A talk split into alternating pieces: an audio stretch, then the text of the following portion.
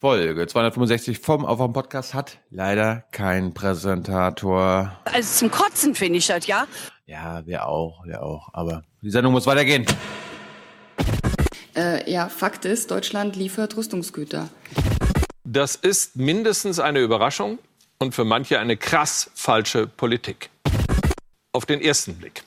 Allerdings verdienen solche Zahlen einen zweiten weil ein einziger unproblematischer Großauftrag die Statistik auf den Kopf stellen kann?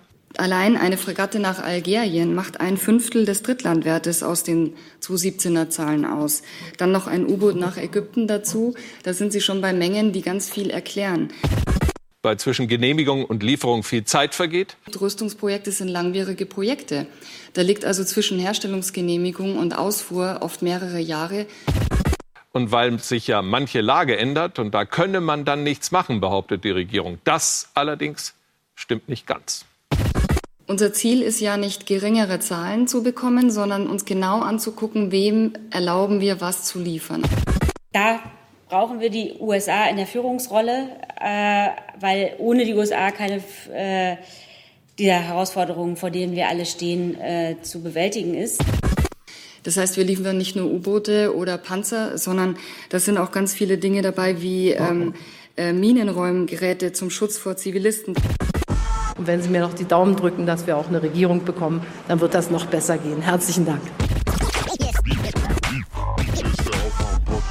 Morgen.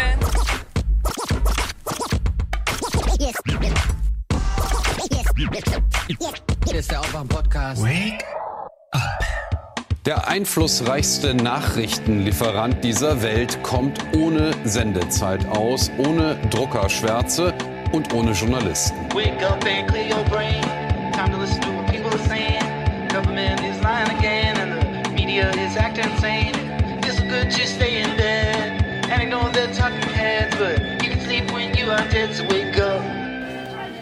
Is America great?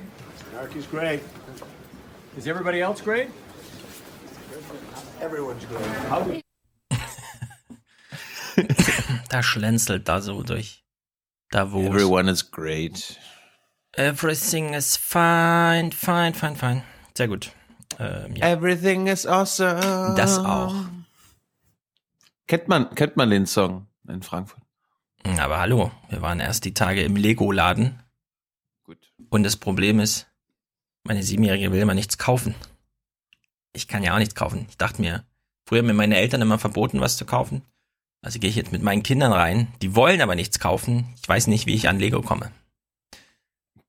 Ich habe ein echtes Problem. Gut. Hm. Vielleicht dein Sohn. Vielleicht kommt der noch da drauf. Dauert das nochmal so ewig? Na gut. Hm. So, worüber reden wir heute zuerst? Ja, willst du nicht unsere 1% Ach so, Club? ja, genau. Achtung, Achtung. Ye are many, they are few.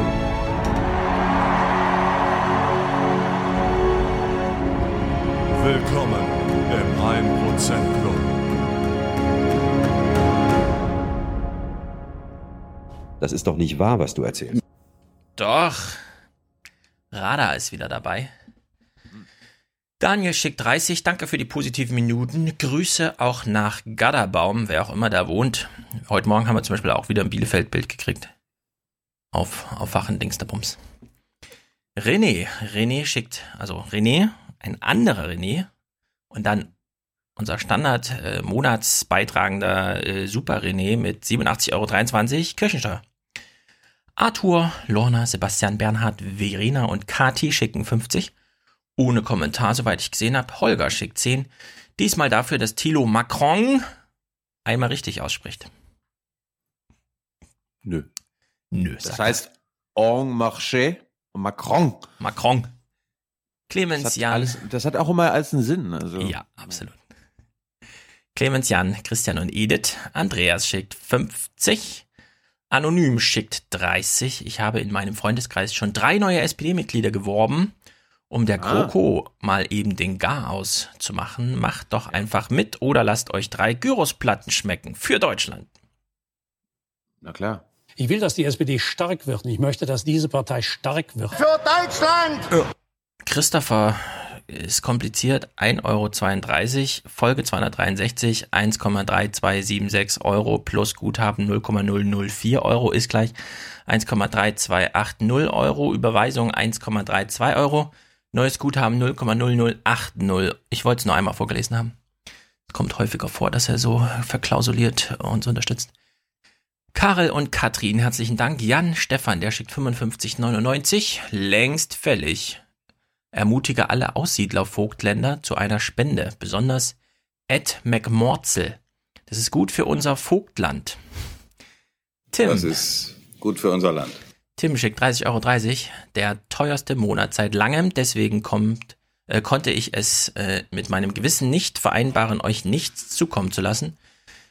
Ganz liebe Grüße und weiter so. Wenn da steht GLG, wie er geschrieben hat, denke ich natürlich immer Gästeliste Geisterbahn. Aber gut. Simone, 84,42 Euro, Kontostand auf volle 100 abgerundet. Danke aus Bali. Sandra und Aaron.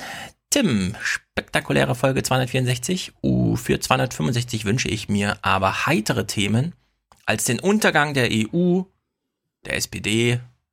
Reicht schon, um mich runterzuziehen. Okay. Marek. Ja, das wird schwer. Das wird immer schwer. Ja. Marek, Aaron, 100 Euro, großartige 264 und auch sonst. Katharina Anonym, Christine, Erik und Christina, die schicken 50,72 Euro. Das denn Thomas. Thomas ist schon in der SPD und schreibt, deswegen bekommt ihr meinen Zehner gegen die GroKo. Liebesgrüße aus der Feinstaub-Hauptstadt, die, wie wir wissen, Stuttgart ist. Und das ist gut für Deutschland, sage ich dazu nur. Das ist doch toll. Also ich meine, es gibt es gibt ja schon mindestens ein Dutzend Aufwachenhörer, die einfach mal jetzt SPD-Mitglieder geworden sind. Ja, aber wir hatten ja gestern auch eine Reaktion aus dem Ortsverein, die eher ja, pessimistisch da, war. Da läuft's. Wir sind ja da, wir sind ja dafür, dass unsere Hörer für Ja wärmen. Ne? Haben wir doch gesagt. Äh, ja, dann läuft's. Für, genau, ja, dann läuft's. Wir sind, wir sind doch völlig auf. Wir sind ja jetzt Axeletaristen. Genau. Wir wollen einfach nur, dass unsere Hörer mal das kennenlernen und mhm. einen schönen Nachmittag haben. Ein toller Nachmittag. Ne? Genau. Julian Alexander Roman. Wie schätzt aber ich, mal über, ich habe ich hab echt mal überlegt, also vielleicht haben wir ja ein paar Hörer, die können sich mal bei mir melden oder im Forum melden, die in Berlin sind. Weil da würde ich dann gerne vielleicht mal mit Tyler euch bei der Ortsbegehung, nee, also Ortsvereinbegehung begleiten. Ob die das alles so mitfilmen lassen, brauchst Warum halt da in dem Fall wirklich von jedem die Einverständniserklärung, ne? So machen die das auch bei ARD und ZDF. Musste ja, vorher den ganzen Ortsverein einmal aufmischen. Das, das kläre ich mit dem Vorsitzenden. Ah ja. Roman, wie schätzt ihr die No Billag-Initiative ein? Klammer auf, Billag quasi Schweizer GEZ. Die Initiative verlangt die Abschaffung sämtlicher öffentlicher Finanzierungsmodelle für TV und Radio in der Schweiz. Klammer zu, Liebesgrüße aus Winterthur, Roman. Also ehrlich also gesagt, ich, keine ja. Ahnung. Ich, ich beobachte äh, das und im Sinne von, ich warte auf ein Ergebnis, aber ich habe da null Meinung zu. Na, ich hatte, ich hatte versucht, jetzt die letzten Tage den, ich will nicht sagen, den Schweizer Armin Wolf oder den Schweizer Klaus Kleber zu Wer bekommen. Äh, will ich noch nicht verraten. Mhm. Weil sonst äh, sagen wieder irgendwelche Schweizer Hörer, nee, der ist mhm. ja gar nicht ja. so ein Klaus Kleber, der ist viel besser. Ähm, ja, mal schauen ich versuche, versuche, dass wir uns darum noch kümmern. Wir kümmern uns auch gerade um andere Gäste, die, äh, aber ist halt manchmal so. Ja, also Schweiz halt, ja. Das ist einfach kompliziert. Alexander, heute mit dem falschen Bein aufgestanden, zur Uni gegangen und mich gefragt, was meine Laune noch retten kann, habe mich dann erinnert, dass ja Dienstag ist und eine neue Folge des Aufwachen-Podcasts rauskommt. Und zack stieg meine Motivation um gefühlt 200 Prozent. Vielen Dank, Leute, und weiter so. Lustig. Daniel, auch wenn das der falsche Weg ist zur Kommunikation, ich finde deine Aussagen aus der Folge 264 zu den Flüchtlingscontainern sind absoluter Mist, da die Quote 3 von 40 überhaupt nicht repräsentativ ist, zumal die meisten Flüchtlinge wohl nicht so untergebracht sind. Daraus eine Selbstmordquote von 10% zu ziehen, ist sowohl mathematisch als auch logisch falsch. Persönlich finde ich aber auch so eine Unterbringung nicht in Ordnung, abgesehen davon. Eine super Folge, danke dafür. Niemand hat verallgemeinert. Ich habe von den 40 in Köln gesprochen und nicht von ganz Deutschland oder sowas. Ich habe ausdrücklich vorher gesagt, Wir reden jetzt nicht über die Flüchtlingswelle, sondern wir reden über die überschaubaren 40. Zwei Klassenzimmer voll, habe ich gesagt, damit jeder versteht, dass wir gerade nicht über alles reden. Und für alles, was wir dazu gesagt haben, stehe ich voll und ganz, ja. Also bitte da ein bisschen besser zuhören. Ansonsten. Äh, denn äh, die subsidiär Geschützten kommen ja nicht aus einer unmittelbaren Bedrohungssituation. Sie kommen aus einem Land, in dem Bürgerkrieg herrscht. Ja. ja. Und was wäre das für ein Argument zu sagen, ihr könnt jetzt auf gar keinen Fall über einzelne Flüchtlinge reden, weil es betrifft ja nicht alle. Sofort Themenverbot, ja, Tabu. Also, was ist das für ein Quatsch dann? Das ist ja wirklich Quatsch. Melanie, 100 Euro, genug geschnort, ab jetzt klingen die Münzen. Wohlan, Kutscher. Spanne er die Pferde ein und spute sich, denn springend klingt die Münze.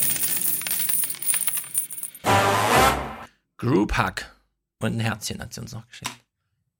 Group Hug. Ja. Benjamin Mark, Beitrag für Aufwachen 265 äh, 65 aus der Stadt einer Nukro-Bundestagsabgeordneten. Weiter so und liebe oh. Grüße, Mark. Es gibt nämlich tatsächlich noch ein paar mehr an der SPD. Die Zahl ist allerdings wirklich schwer zu erheben, weil es gibt ja da keine formalen Abstimmungen, wo man mal durchzählen kann oder so.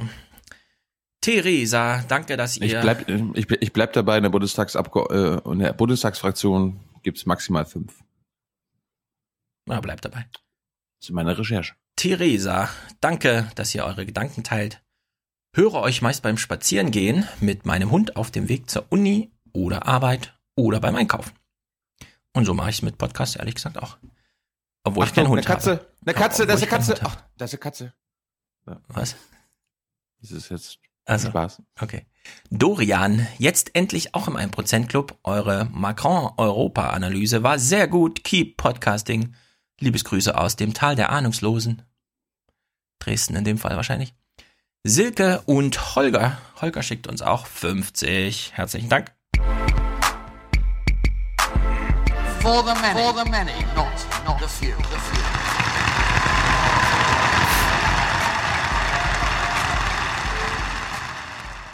Ye are many, they are few. Ye are many, they are few. Für Europa, für Deutschland. So. Ich sehe, Tilo hat ich ein paar Clips. Ich habe nur Facebook heute. Ne, ich im Großen und Ganzen auch. Okay. Äh, und ich dachte mir, weil wir ja die letzten Wochen, naja gut, in den letzten Folgen öfter wieder das Thema Organspende hatten, dachte ich mir, wenn wir jetzt über Facebook reden, gucken wir uns das als allererstes an, dann haben wir einen schönen Übergang. Um Keime zu vermeiden, braucht es einen Mundschutz. Inzwischen muss Lama täglich an die Maschine. Zehn Stunden jede Nacht. Der Apparat reinigt das Blut nicht direkt. Das übernimmt eine sterile Lösung. Sie soll Giftstoffe und überschüssiges Wasser aus dem Körper spülen. Papa, mag ich dann klicken?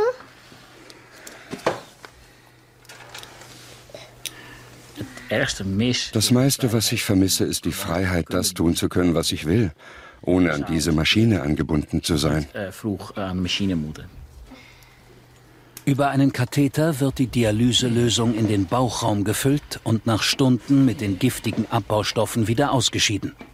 Das führt häufig zu Schmerzen und einem unruhigen Schlaf. Für mich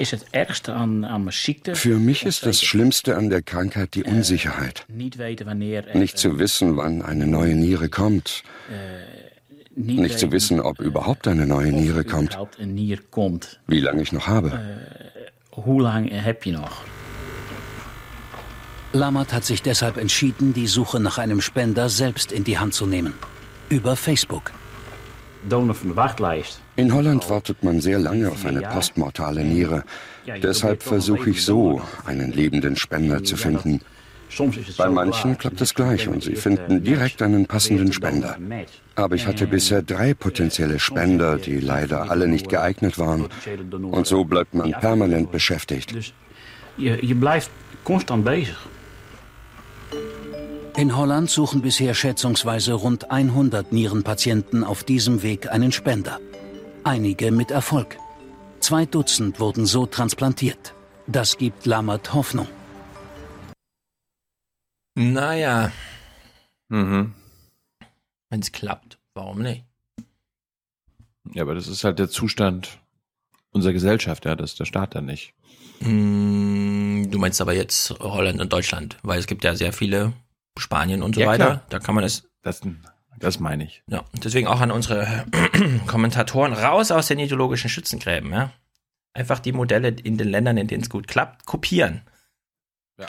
Anstatt mich hier immer wieder zu belästigen. Sorry. So, und dann, und dann von der Woche gab es im perfekten Heute-Journal mit Christian Sievers noch ein, ein Beitrag zu Facebook, weil die haben angekündigt, Zuckerberg hat ja irgendein Facebook-Status-Update gegeben und dann so, ja, wir werden, wir werden was ändern. Wir werden was ändern. Stefan, okay, wir werden was gespannt, ändern. was sie was draus gemacht hat. Ja, die, die Moderation haben wir schon quasi im Intro gehört. Mhm. Wir gucken uns das bei dem Beitrag an. Den Beitrag mhm. finde ich ziemlich unglücklich, weil es geht halt, okay, es wird was geändert. Und Stefan Schulz, Oma Erna, wir sagen dir jetzt was. Aber dann irgendwie doch nicht. Die Nachricht kam natürlich über Facebook. Mark Zuckerberg. Einer unserer großen Schwerpunkte für 2018 wird sein, sicherzustellen, dass die Zeit, die wir alle auf Facebook verbringen, eine sinnvoll genutzte Zeit ist. Und oh. wenn wir das ausrollen, siehst du weniger öffentliche Inhalte wie Beiträge von Unternehmen, Marken und Medien. Es sollte sinnvolle Interaktion zwischen den Menschen gefördert werden. Und was ändert sich jetzt? Wir bekommen von Facebook Informationen von Freunden, Medien, Unternehmen und anderen. Welche Informationen wir bekommen und in welcher Reihenfolge, das entscheidet Facebook. Der sogenannte Algorithmus legt das genau fest. Wie dieses Internet, dieser sogenannte Algorithmus. Er funktioniert, ist ein großes Geheimnis. Was wir angeboten bekommen, das ändert sich jetzt. Weniger von Medien und Unternehmen, mehr von privaten Usern. Mit dem neuen Algorithmus reagiert Facebook auf Kritik, dass die Inhalte zu wenig kontrolliert werden. So, jetzt denkst du dir so, aha, okay, vage, vage Formulierung von Zuckerberg. Nee, weißt du, was ich mir erstmal äh, denke? Moment, Moment.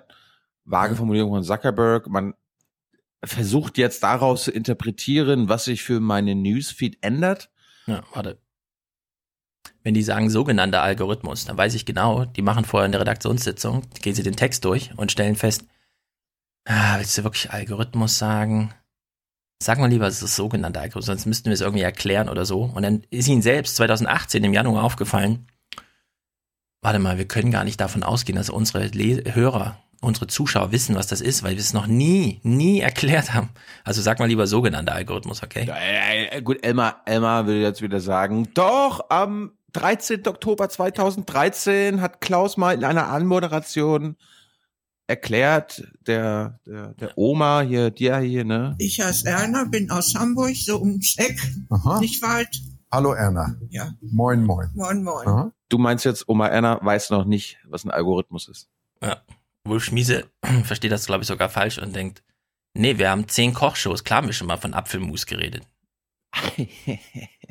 Auf jeden Fall Jetzt haben sie, dachte ich, bis dahin kann man den Beitrag machen, ja. Okay, ganz allgemein mal erklären. Aber jetzt haben sie sich noch drei Experten gesucht, die genauso wenig wissen, was jetzt wirklich ansteht, außer halt dieser fucking Statusmeldung von Zuckerberg. Aber das Dafür gibt es trotzdem Beitrag. Das, das, hat mit den US-Wahlen zu tun und wie die Fakten geformt wurden, wie schlechte genau. Akteure sich eingekauft und die öffentliche Meinung gestaltet haben, indem sie Facebook genutzt und bezahlt haben. Das ist die Antwort darauf. Gerade im US-Wahlkampf wurden über Facebook viele falsche Informationen verbreitet. Mit dem neuen Algorithmus sollen laut Facebook auch die Fake News zurückgedrängt werden. Kritiker uh. sind skeptisch. Ich halte das bisher für ein wohlfeiles Argument, denn viele der sogenannten Fake News stammten ja nicht von, von Verlagen oder News-Sites oder, oder Accounts, die sich als solche getarnt haben oder ausgegeben haben, sondern wurden von, von privaten Individuen verbreitet. Es kann also eher sein, dass dieser Effekt jetzt noch zunimmt. Und dann geht es auch ums Geld. Facebooks Kapital sind die Daten der User. Viele Medien verbreiten sich über Facebook, sind auf die Plattform angewiesen. Die Änderungen könnten ein neues Geschäftsmodell sein. Wer viel zahlt, ist bei Facebook oben. Es kommt sehr darauf an, wie Medienunternehmen auf Facebook gesetzt haben bisher. Also wenn sie darauf gesetzt haben, wir greifen äh, einen Gutteil unserer Klicks und die Links und Links auf unsere eigenen Angebote bei Facebook ab, dann stehen die jetzt im Regen. Also die werden massive Nutzerrückgänge haben, äh, massive Klickrückgänge und deswegen auch weniger Umsatz. Wenn man trotzdem noch auf Facebook präsent sein will und äh, zu den Nutzern kommen will, dann wird man wahrscheinlich in Zukunft dafür bezahlen müssen. Und das ist wahrscheinlich das, was hinter der ganzen Angelegenheit auch steckt. Monetarisierung auf Teufel komm raus. So ein Quark. Ja, wahrscheinlich, ne? Also ich bin ja hier Experte und jetzt komme ich mal ins ZDF und so, aber alle drei, alle drei haben Quark erzählt und zwar jeder auf seine äh, Weise. Das ist ja wirklich erstaunlich. Genau. Aber auch das, der Beitrag selbst, weil der endet dann so, äh, ja, also was jetzt genau? Was der neue Algorithmus bezweckt und bewirkt, ist noch unklar. Mehr Kontakt so. zu Freunden, weniger Fake News oder ein Geschäftsmodell. Doch die Facebook-User müssen es hinnehmen, denn nach wie vor gilt, der Algorithmus ist geheim. Da ändert sich was mit enormen Auswirkungen. Enorm, enorm. Na gut, zumindest enorm. mit dem hat er recht. Das wollte ich mitgebracht haben. Gut, ich habe auch ein paar Facebook-Clips, weil das ist wirklich ja. interessant. Also, wenn Christian Sievers sagt, da ändert sich was enorm und er weiß aber nicht genau was und so, das, damit hat er absolut recht, ja. Also es ändert sich wirklich was enorm. Weil wir müssen uns ja mal zurückerinnern. Ja, alle die Bürgerinnen und Bürger spüren wir das. spüren das. Ja, wir spüren, wir haben ja alle gespürt, dass Facebook uns nicht mehr so viel wert ist irgendwie. Äh, also ich habe mein Facebook-Konto gelöscht und die Leute nicht mal mitbekommen, dass dadurch die Aufwachenseite nicht mehr bespielt wird auf Facebook und so weiter und so fort. Dafür sorge ich ja jetzt. Achso, gut, machst du das jetzt?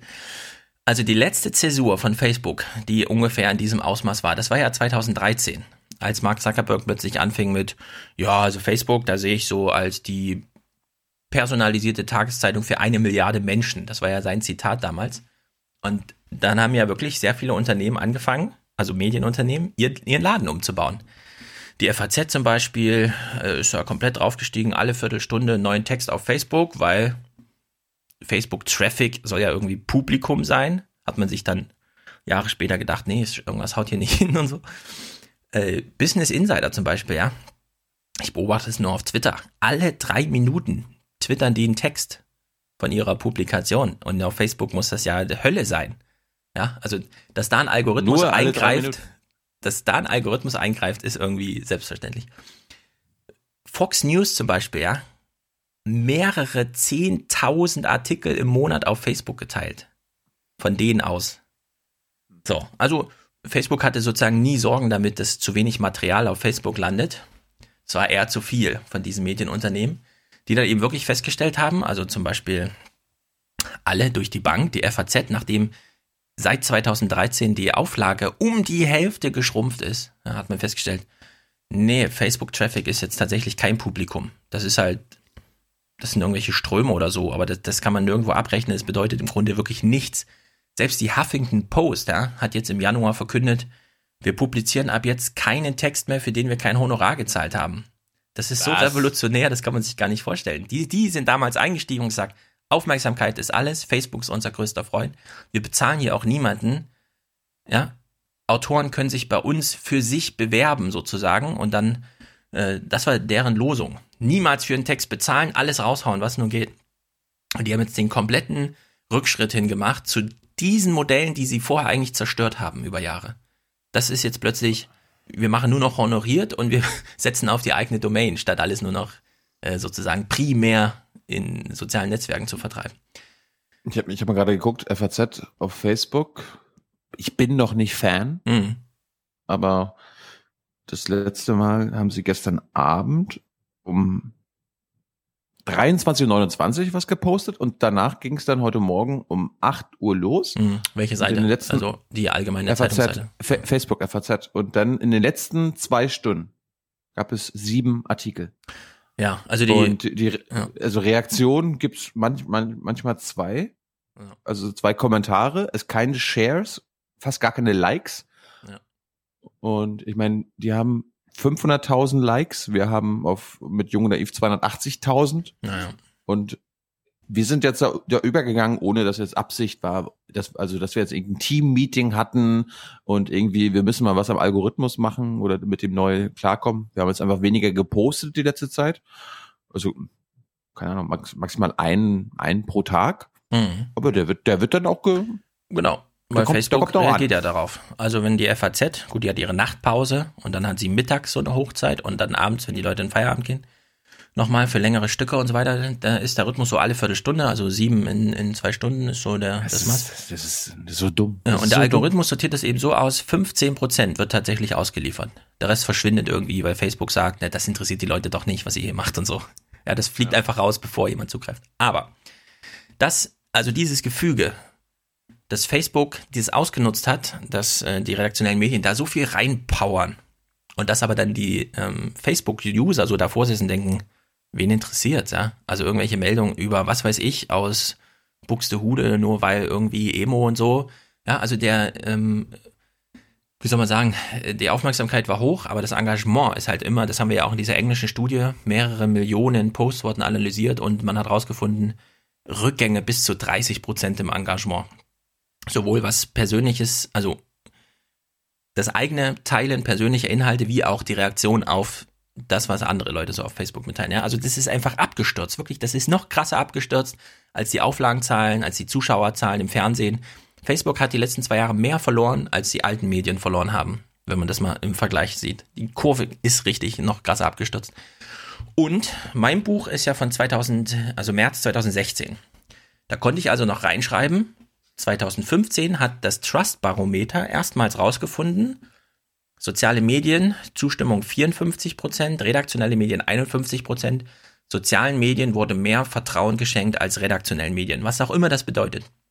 Das hat sich jetzt in den Was? letzten drei Jahren nochmal krass gedreht. Wir haben doch, wir haben doch immer wieder irgendwelche öffentlich-rechtlichen Genau. Studien äh, äh, von Klaus Kleber und so gehört, wo wir haben Oma Erna gefragt. Ich war doch beim BR, ich war doch beim BR mit Wilhelm. Mhm. Haben sie auch gesagt, ja, die Leute, die Leute vertrauen wenn man sie fragt, Ja. dann gucken sie Öffis und die unseriösesten. Ja. Facebook jedenfalls hat so schlecht performt in den letzten drei Jahren, von 2015 bis 2018, dass jetzt tatsächlich die sozialen Medien wieder auf 51 Prozent gefallen sind und die redaktionellen Medien wieder auf 59, also sind wieder oberhalb. Immerhin. Und wenn man sich das jetzt, also jetzt gerade anguckt, was Facebook da im Januar macht, äh, ich äh, empfehle sehr mal auf newsroom.facebook.com oder wie das heißt zu gehen. Die haben nämlich da tatsächlich eine Textsammlung eingeworben. Also die, das ist eben auch falsch, wenn sie was sagt, ähm, das größte Medienunternehmen der Welt hat keine eigene Redaktion. Das stimmt ja gar nicht. Da arbeiten mehrere tausend Leute redaktionell, auch in Deutschland zum Beispiel, ja. Also dieses ganze Aussortieren von, das ist ja auch redaktionelle Arbeit. So, und es gibt tatsächlich eine richtige Facebook-Redaktion, die macht diesen Facebook-Blog, Newsroom, irgendwas, Punkt. So, und da gibt's eine Textsammlung zu der Frage, ist Social Media good or bad for democracy? Und dann haben die einfach mal, ja, also das ist die Ausgangsfrage. Jetzt könnte man ja Gut, denken, es, es ist immer, ist immer gut. ja, warum, warum stellt Facebook selbst die Frage in den Raum, ist vielleicht unser Tun schlecht für die Demokratie? Nur, um die Investoren davon abzulenken, dass das Engagement so krass gesunken ist. Ja? Also, dass Werbung bei Facebook fast so wenig bedeutet wie bei ProSieben oder so. Deswegen lenken sie alles auf diese Demokratiefrage, weil dann kann nämlich Ja, Christian Sievers seine Gesprächspartner ranholen und sagen, ja, ja, also diese Trump-Wahl 2016, da müssen wir jetzt echt was machen, ne? Das ist ja geil. Nee, Stimmt, ja, stimmt, in, stimmt. In der Grundlage ist es ein ökonomisches Problem, was Facebook hat, kein politisches. Wenn Facebook Ey. kein politisches Problem hätte, würden die das so weiterfahren wie bisher, ja. Jetzt nehmen sie halt äh, Trump zum Anlass. Wir, wir müssen mal den, den, das Telefonat, was wir vorliegen haben zwischen Mark Zuckerberg und den Investoren Nee. äh, einspielen. Nee, Mein nicht? ist gerade so weit weggeschoben, ich komme nicht ran.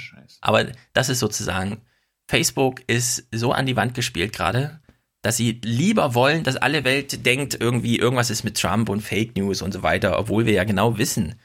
Wir haben doch die Vorträge beim CCC gesehen, ja, Filterblasen, was ist das eigentlich, Social Bots und der ganze Kram. Und ja, es haben irgendwie 50.000 Fake Twitter Accounts hier und dann nochmal 100 100.000 russische Do äh, Rubel haben dann, also im umgerechneten Dollar, haben dann nochmal die Wahl gedreht. Also dieser ganze Quatsch. Naja, interessant ist jedenfalls, der Ansatz von Facebook ist tatsächlich gescheitert. Und welcher Ansatz war das eigentlich? Und es hat Sean Parker, also der erste Facebook-Investor damals, der kam 2004 direkt zu Facebook, hat sich das angeguckt bei Mark Zuckerberg und hat im Grunde verstanden, was Facebook eigentlich macht, nämlich nicht irgendwas mit Kommunikation, sondern Profilbildung. Alle Der Menschen ja, wollen. Der, sieht- der, sieht ja gar nicht, der sieht ja gar nicht so gut aus wie im Film. Ähm, Im Film, hat den Justin Film hat- Timberlake gespielt. Ja. Hier ist es halt einfach so ein Milliardär, der sich auch so ein bisschen das Leben genießt, ohne jetzt jeden Tag zum Pediküre zu gehen oder so. Naja, er sitzt jedenfalls auf der Bühne. Das ist echt nicht lange her. Das ist jetzt irgendwie drei Monate her oder so, dass er sich hier so geäußert hat. Also, nochmal zu. Er kam 2004 zu Facebook, hat sich das angeguckt, hat gesagt, geil, das, darauf haben alle gewartet. Ja, scheiß auf Friendster und den ganzen Kram. Darauf haben die Leute gewartet. Ein Profil. Nicht Kommunikation, sondern die wollen digitales Ich haben, auf das man sich so ein bisschen verlassen kann. Ein lebendiges Adressbuch sozusagen. Er hat damals 7% von Facebook übernommen, ist also seitdem mega Milliardär und so. Hören wir ihm doch mal kurz zu er beschreibt nochmal kurz das Facebook-Prinzip, das jetzt nach 14 Jahren äh, Facebook in Realität tatsächlich gescheitert ist. Also nicht gescheitert ist. Das war super erfolgreich, aber jetzt muss man sich eine neue Idee überlegen. If the thought process that went into building these applications, Facebook being the first of them to really understand it, that thought process was all about how do we consume as much of your time and conscious attention as possible. And that means that we need to sort of give you a little dopamine hit every once in a while um, because someone liked or commented on a photo or a post or whatever.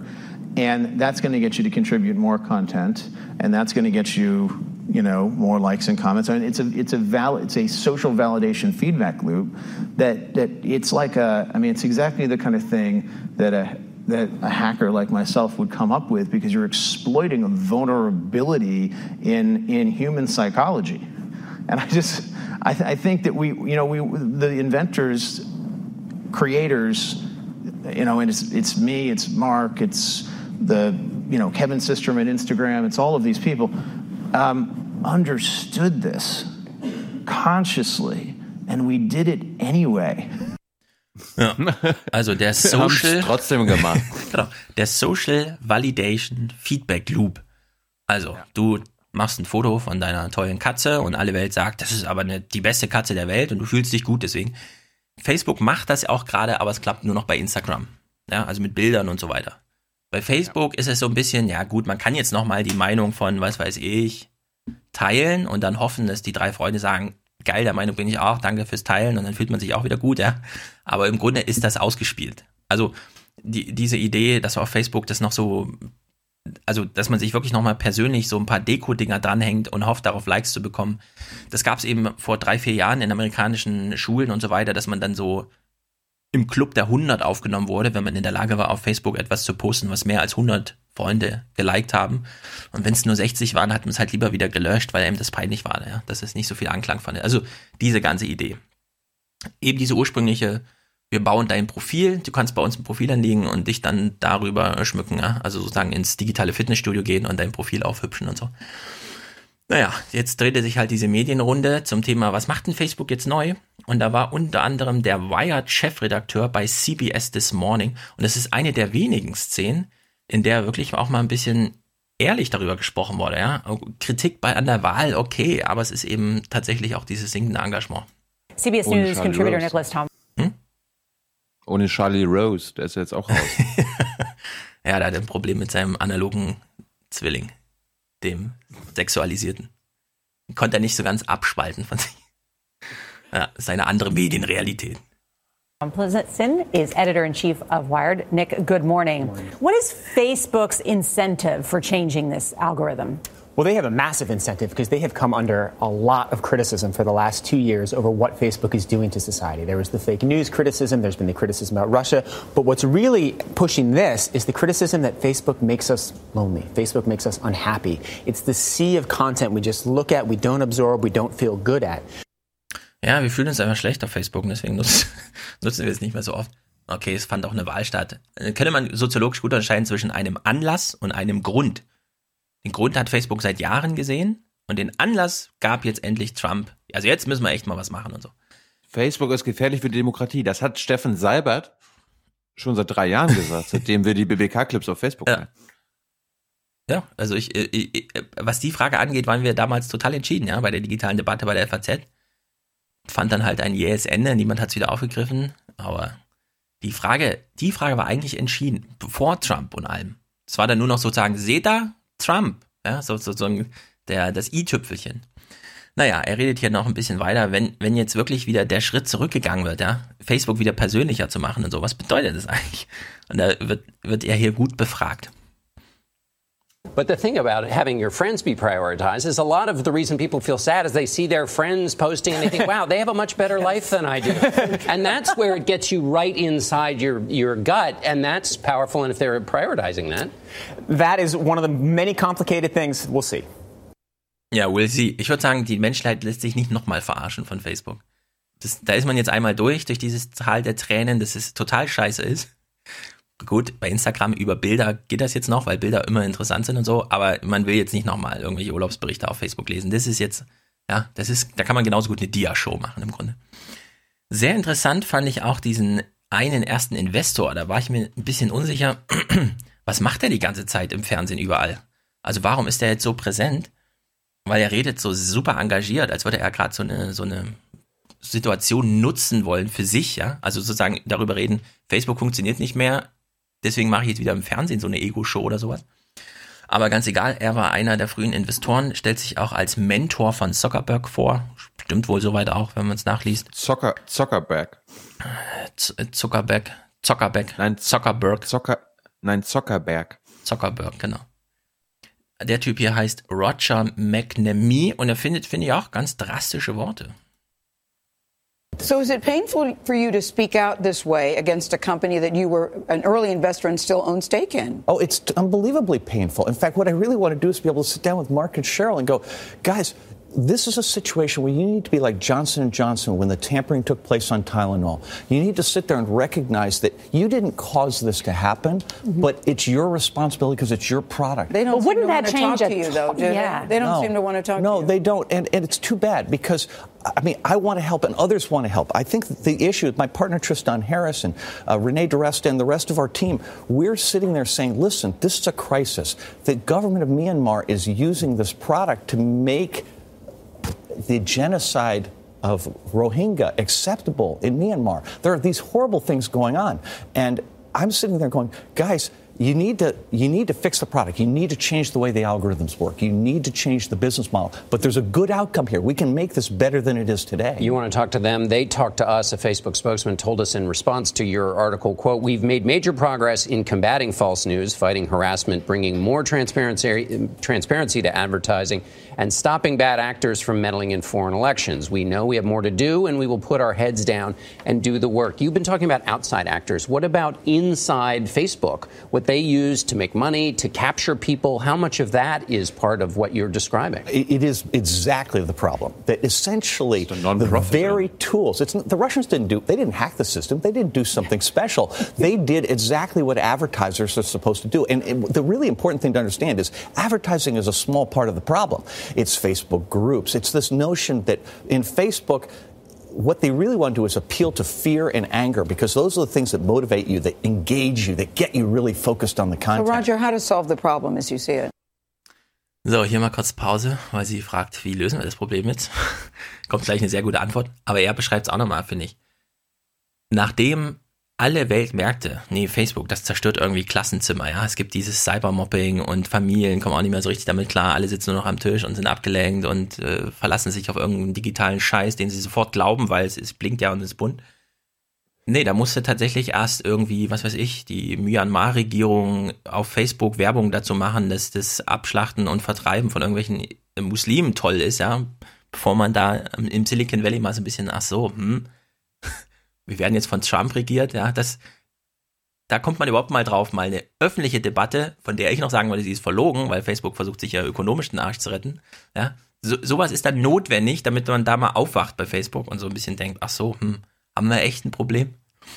Dieser Typ hier. Ich habe ich, hm? ich hab den deutschen Facebook-Leuten schon vor zwei Jahren alle Videos von der Bundesregierung gemeldet, wenn immer irgendwie neue Rüstungsexportpropaganda gepostet wurde. Ja. Die haben nie reagiert. Ja, kannst du mal sehen. Die wollen das ausschlachten. Das ist ähm, Military Porn. Das funktioniert sehr gut. Facebook funktioniert ja wie N24. Das läuft. Ja. ja. So, jetzt hat er ja gerade diese Frage gekriegt. Lieber Herr McNamee, was machen wir denn jetzt dagegen? Sollen wir jetzt warten, dass Facebook alles toll macht und wir dann nur noch Blümchenwiesen sehen von unseren Nachbarn, auf die wir dann auch nicht neidisch sind oder so? Oder Und es ist wirklich interessant, dass er als Investor in dieser ganzen Textszene so antwortet. So I think the most important thing we have to focus on today is children. And my dear friend Jim Steyer at uh, Common Sense Media, he, he gives me the rules of thumb for parents, right? The most important thing is you have to be a good role model. If you're using your phone 24 hours a day, if you're using it, you know, your children are going to pick up on that. You have to be their best teacher. You have to set clear limits right? What is the appropriate usage of these products? And then they have a thing called device free dinner where they're trying to say to people, listen, have this meal where the whole family's together and you actually talk to each other. And I'd say if you're an adult, all those rules apply as well. Mm. Set yeah. limits. Under, yeah. Don't let, turn off your notifications, yeah. right? Don't let this thing control your life. Ja, und das, jetzt, jetzt, jetzt habe ich keine Kinder. Ja. Du schon. Mhm. Machst du das? Also ich sag mal so, ich bin ja dadurch jetzt auch in, ähm, verschiedenen Kreisen, wie zum Beispiel Elternschaften einer Schülerschaft und so weiter. Oder auch im Kindergarten. Und es gibt ja immer mal so Angebote, Elternfrühstück, Themenabende beim Elternabend oder so. Und da spielen ja Medien auch immer eine größere Rolle jetzt. So im Sinne von, was mache ich bloß, Medien und so weiter.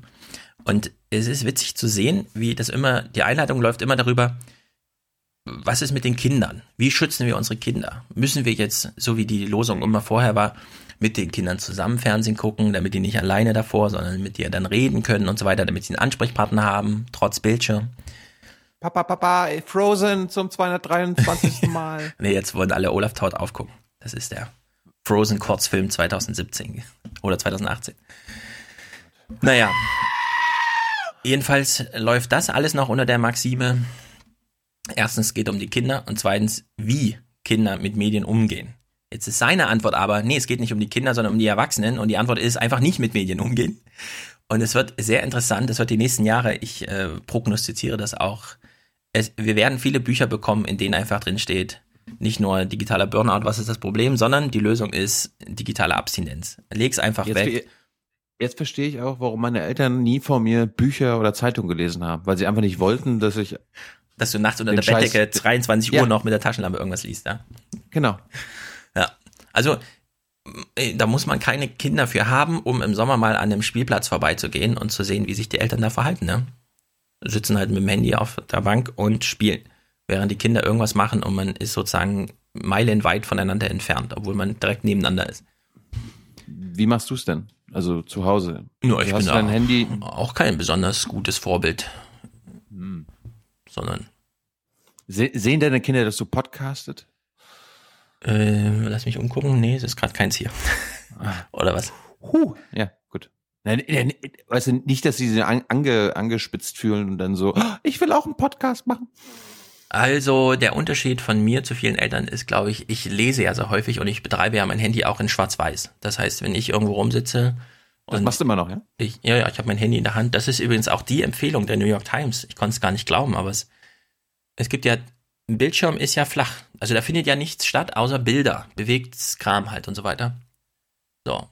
Und ein Bildschirm ist relativ klein im Vergleich zu dem, was man sonst so wahrnehmen kann. Und jetzt hat ja, und da gab es ja viele Texte dazu, wie macht Google das eigentlich? Ja, dieses Suchterleben, dieses Dopaminzeug, was wir gerade von Sean Parker gehört haben. Und es gibt ja nur zwei Möglichkeiten. Also bei Inhalt ausgeklammert. Ja, also wenn man sich wirklich für Inhalt interessiert, dann ist einem auch ein bisschen egal, wie der dargeboten wird, dann interessiert man sich halt dafür. Aber wenn man sich nicht für Inhalt interessiert, wie schafft man trotzdem die Leute ranzuholen? Und es gibt nur zwei Sachen, Form und Farbe.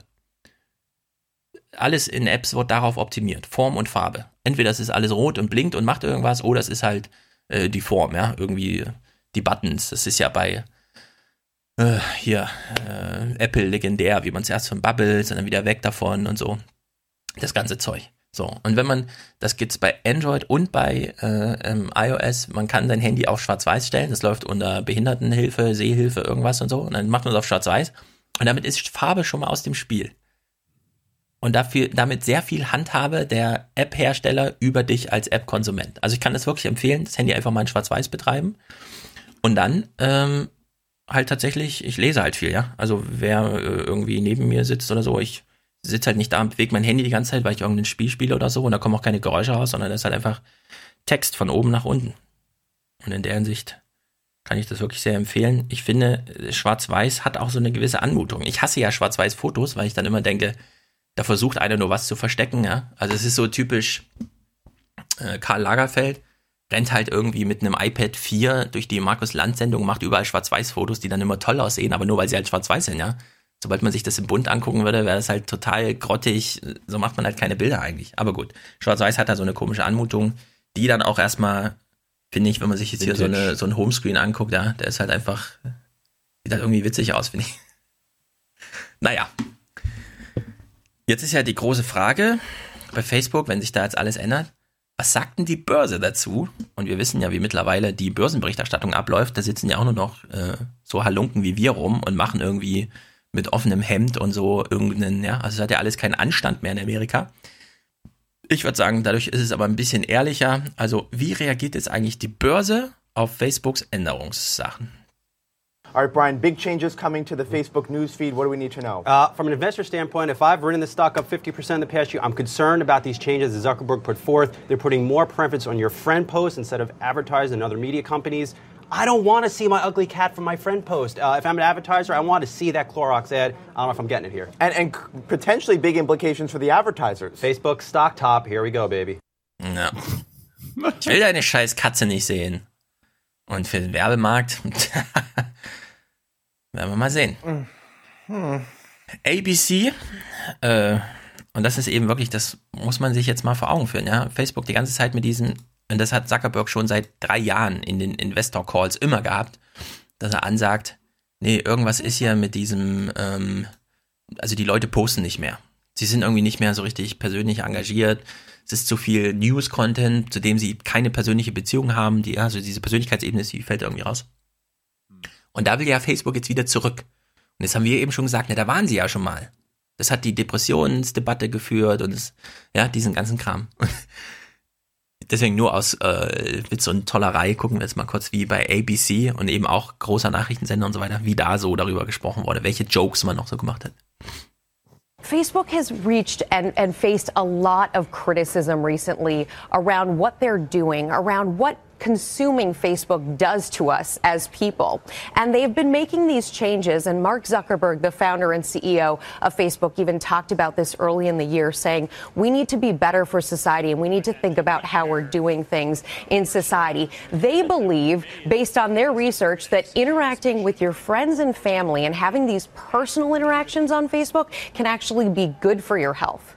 Good for your health. Good for your health, Facebook. But we're, but we're, not talking about what could happen. These things are already happening, though. They are in process right now, Michael. So people who are waking up this morning, we looked at a number of our Facebook feeds. You're going to see more of that personalized content, the stuff like your friends and family, mm-hmm. the baby pictures. You're going to see more of that right away, but it's also something that will be a work in progress over time. It still throws me off to see my mom on Facebook. And my, my, my friends are like, Your mom commented to me on Facebook. I'm like, This mom, stop. I love that. I don't. Thank you. Ja. Da kann es wieder sie dann noch sagen, ja, also ich finde es gut, wenn meine Mutter. Nee, ich nicht. Aber das ist sozusagen, das ist sozusagen, also der Ausweg von Facebook für eine bessere Zukunft ist tatsächlich dieser Rückschritt in dieses super persönliche, wo man auch sagen muss, da ist Facebook auch nicht mehr alleine. Also da geht man wirklich zu Instagram oder zu allem WhatsApp und dem, ist zwar auch alles Facebook, aber das ist eben nicht diese Werbe ja, oder 200 Milliarden Maschine. Das ist wirklich Facebook und das aufrechtzuerhalten schwierig. Und auf Instagram ist halt meine Oma noch nicht und meine meine Eltern. Das kann ich auch alles war, noch ändern, genau. Das war ja so vor paar Jahren auch schon ein gutes Argument. Naja, sind wir sicher, dass die jungen Leute, die ja. werberelevante Zielgruppe überhaupt auf Facebook bleibt, wenn ja. die Eltern und Großeltern auf Facebook sind? Ja. We don't think so. Eben. Also Werbung ist einfach ein schwieriges Unterfangen. Also bei WhatsApp super schwierig. Da das über Werbung zu monetarisieren und ein 200 Milliarden Unternehmen zu rechtfertigen, also fast ausgeschlossen, obwohl da so viele Leute sind. Instagram, alle fünf Posts eine Werbung und dann irgend so ein Kram und so, muss ich, hat sich auch noch nicht so etabliert. Und dieses, was eigentlich den ganzen Werbeumsatz-Dings, das ist eben dieses Ziel-Dings, also zielprogrammierte Werben, hier Facebook, Target Groups und so. Das steht halt echt im Feuer jetzt. Jetzt können sie nochmal so die Debatte drehen über dieses ganze Zeug. Aber wenn sie jetzt tatsächlich zurückkommen zu diesem, wir machen es super personalisiert, also was weiß ich, Nachbarschaftsnetzwerke, Facebook Groups und so, ja, Interessensgruppen, das hat ja schon lange Konjunktur. Mark Zuckerberg hat ja beispielsweise schon 2016 oder so, nee, früher, da konnte ich im Buch noch drüber schreiben, also vor 2016 war das, hat er ja die Facebook-Gruppen Default gesetzt. Bei mit wem teile ich eigentlich? Freunde und Freundesfreunde und nicht mehr die ganze Welt. Also ja, dieses globale, ich teile mit der ganzen Welt schon reduziert auf, es sind jetzt nur noch Gruppen und so weiter. Aber da muss man halt überlegen, ne? Also die Fernsehgelder sind halt auch nur noch so hoch, die Werbegelder, weil man halt weiß, das wird über Masse gefahren. Also so im Sinne von, wenn 20.15 Uhr nochmal ein Mercedes durch Bild fährt, ist der irgendwie durch Deutschland gefahren, ja? Dieses, das kann man noch suggerieren. Bei Facebook ist das, also bei Instagram oder so ist das schon schwieriger darüber so Gelder äh, zu machen. Ja, also dieses Target-Ding, das funktioniert halt gut, aber ist halt echt ein Problem, ja, wenn, wenn diese persönlichen Beziehungen da so ein Rückschritt gerade sind. Wenn man jetzt aber tatsächlich zurückgeht auf dieses alte Facebook-Modell, dann hat der Salesforce-Chef eine gute, äh, eine gute Kritik äh, abgeworfen ähm, für die dann neue Zukunft von Facebook. Mark Benioff may have made his billions in tech, but he says it is time for the feds to start regulating Silicon Valley. KPIX 5 hmm. Susie Steimel on how Benioff is comparing social media to big tobacco. Susie? Well, Alan and Veronica, not just big tobacco, but also sugar. Salesforce CEO Mark Benioff says tech is addictive, bad for you, and needs regulation. He says CEOs aren't doing enough and that politicians need to step in. Stunning many in Silicon Valley and San Francisco, Salesforce CEO Mark Benioff today said tech should be regulated like tobacco. Well, I think you do it exactly the same way that you regulated the cigarette industry. You know, here here's a product, cigarettes, they're addictive. You know, they're not good for you. Maybe there's all kinds of different forces trying to get you to do certain things. There, there's a lot of parallels. Benioff made this comparison at the World Economic Forum in Davos, Switzerland today on CNBC. No. Er müsste, er müsste jetzt nur sagen, Facebook gibt dir Krebs. Ja, aber das, das ist auch interessant, dass das eine Kritik aus dem Tech-Sektor heraus ist, also aus dem Silicon Valley heraus, weil man da eben auch dasteht. Also Salesforce zum Beispiel, wir machen halt diese großen Unternehmens-Cloud-Anwendungen. Und die sehen halt auch, Facebook macht schlechte Presse für Tech. Ja? Also das ist einfach Social Media wird jetzt so ein bisschen separiert, um dann immer wieder mal den Hammer drauf zu schwingen, wenn es heißt, irgendwas ist mit dem Silicon Valley. Nee, nicht mit dem Silicon Valley, sondern dann sagt der Silicon Valley mit Social Media, mit Facebook und so weiter. Und das sind auch interessante Grenzziehungen, die sich da jetzt inzwischen schon auftun.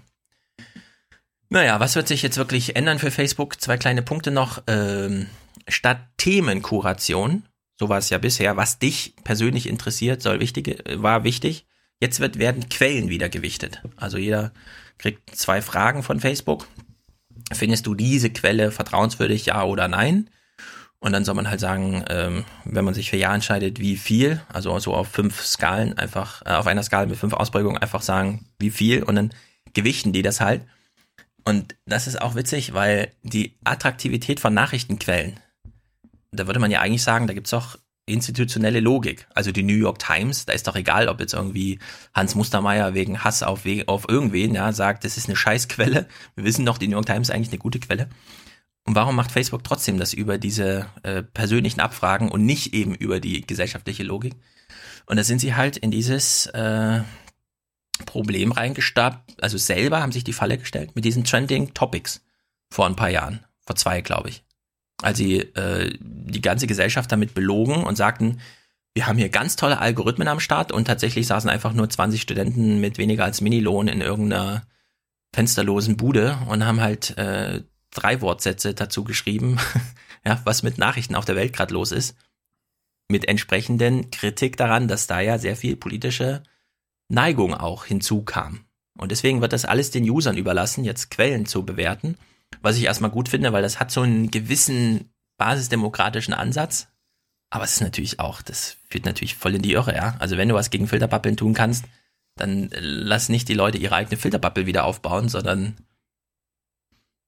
aber es gibt dafür, für dieses soziale Problem gibt es keine technische Lösung, auch 2018 nicht. Das ist wirklich interessant. Also Facebook ist da jetzt auf vielen Ebenen wirklich, weil die halt auch so riesig sind, 260 Milliarden Börsenwert, ja, das zu rechtfertigen, mit 10 Milliarden Umsatz im Jahr und so einer komischen Technikidee dahinter, das ist wirklich, das muss man erstmal, also bis hierhin ein Zauberstück, aber das muss man jetzt auch erstmal rechtfertigen. Vielleicht haben wir ja Glück und äh, Facebook ist jetzt auf dem Weg nach unten. Ja, also ich würde sagen, wenn, wenn die Veränderung so groß ist wie die letzte, die sie 2013 gemacht haben, und wir sehen ja, dass Welt zum Beispiel, also Springers Welt, schon sehr viel über Paid Content fährt. Und die anderen Zeit Online da jetzt auch nachziehen. Jetzt wäre eine gute Chance, äh, tatsächlich auf Paid Content zu setzen. Also, dass einfach Paywalls hochgezogen werden. Dürfen halt nicht 40 Euro im Monat pauschal kosten, ja. Aber Texte für 10 Cent zu verkaufen oder so, das würde jetzt, glaube ich, langsam Sinn machen, wenn man es wirklich mit einem Klick bezahlen kann. Weil dann hätte man jetzt, glaube ich, wieder so ein Zeitfenster, drei, vier Jahre, um das richtig zu testen, ohne dass Facebook daneben steht und wirklich alles aufmerksamkeitsmäßig abgreift. Weil das würde ich erstmal sagen. Auf Facebook wird jetzt sehr viel weniger Nachrichten geben und die ersten Statistiken, die es dazu gibt, sind auch wirklich Einbrüche um 30 Prozent, was den Traffic angeht. Also der Newsfeed wurde da wirklich rausgenommen. Oder die Nachrichten wurden wirklich aus dem Newsfeed rausgenommen. Naja, Was haben wir sonst noch? Hat es nicht noch ein paar Nachrichten übrig? Wollen wir noch ein bisschen Nachrichten gucken? Ja, ich bin durch. Ich habe nichts. Ach so. Also ich meine, ich, ich, kann, ich äh, hatte überlegt, quasi noch aus der Bundespressekonferenz irgendwas mitzubringen, aber die von Mittwoch, die muss man sich einmal ganz angucken. Das ist wirklich eine legendäre äh, RecBK gewesen mit äh, Wirtschaftsministerium, Außen, Außenministerium mhm. und Kanzleramt über ähm, Beteiligung oder der türkische Angriff auf die syrischen Kurden, mhm. wo die Bundesregierung so sagt, so, oh, pff, Völkerrecht wissen wir nicht. Prüfen ja. Sie das?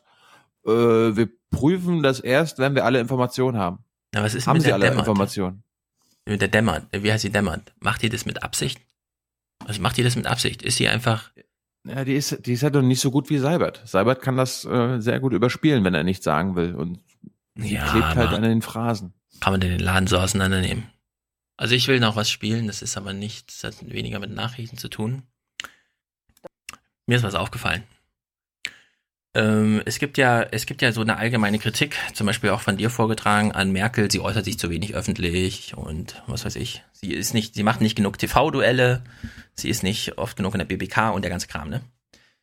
Jetzt haben wir Ich ja. will das jetzt nicht bewerten. Jetzt haben wir ja Österreich.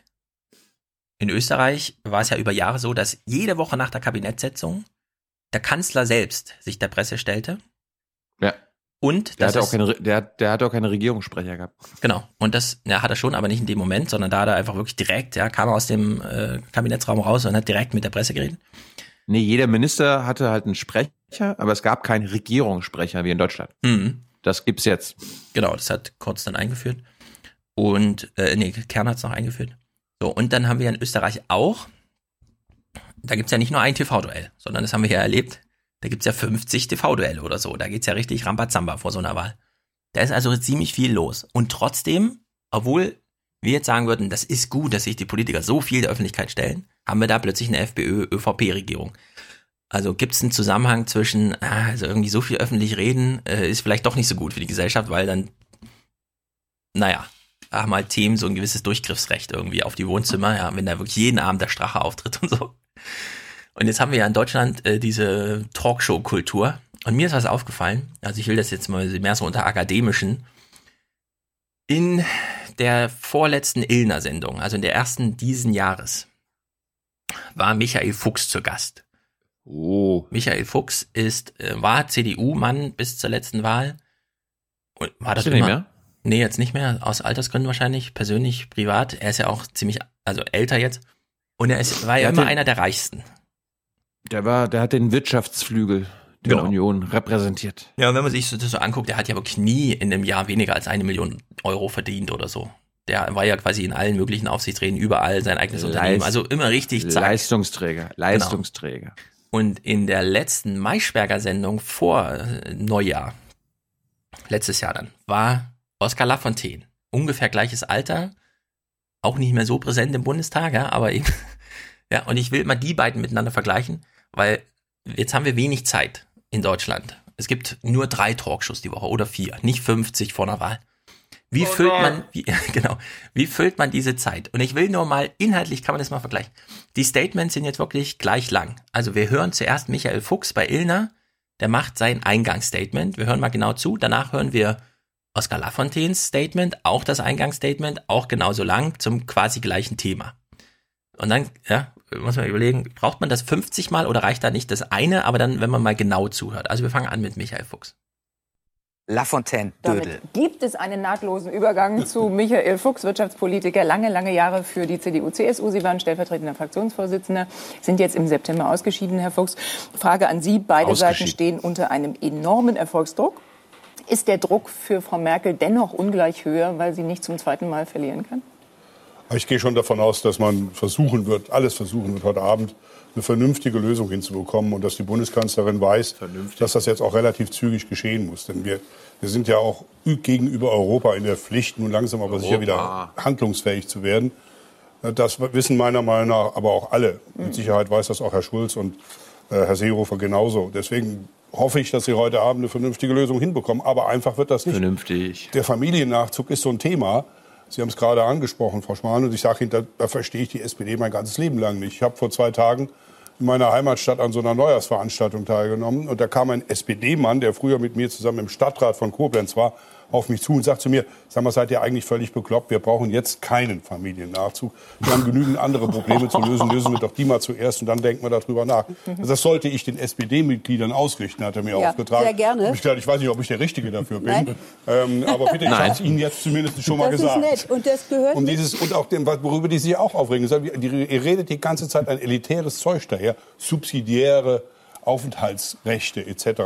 Sagen wir doch ganz einfach, was Also das hat die Bundesregierung eingeführt, ja. So, es ist, das, ist, das ist subsidiär. Die kommen ja nur aus dem Bürgerkrieg. das heißt. Das sind Leute, die nicht dauernd hier bleiben werden können.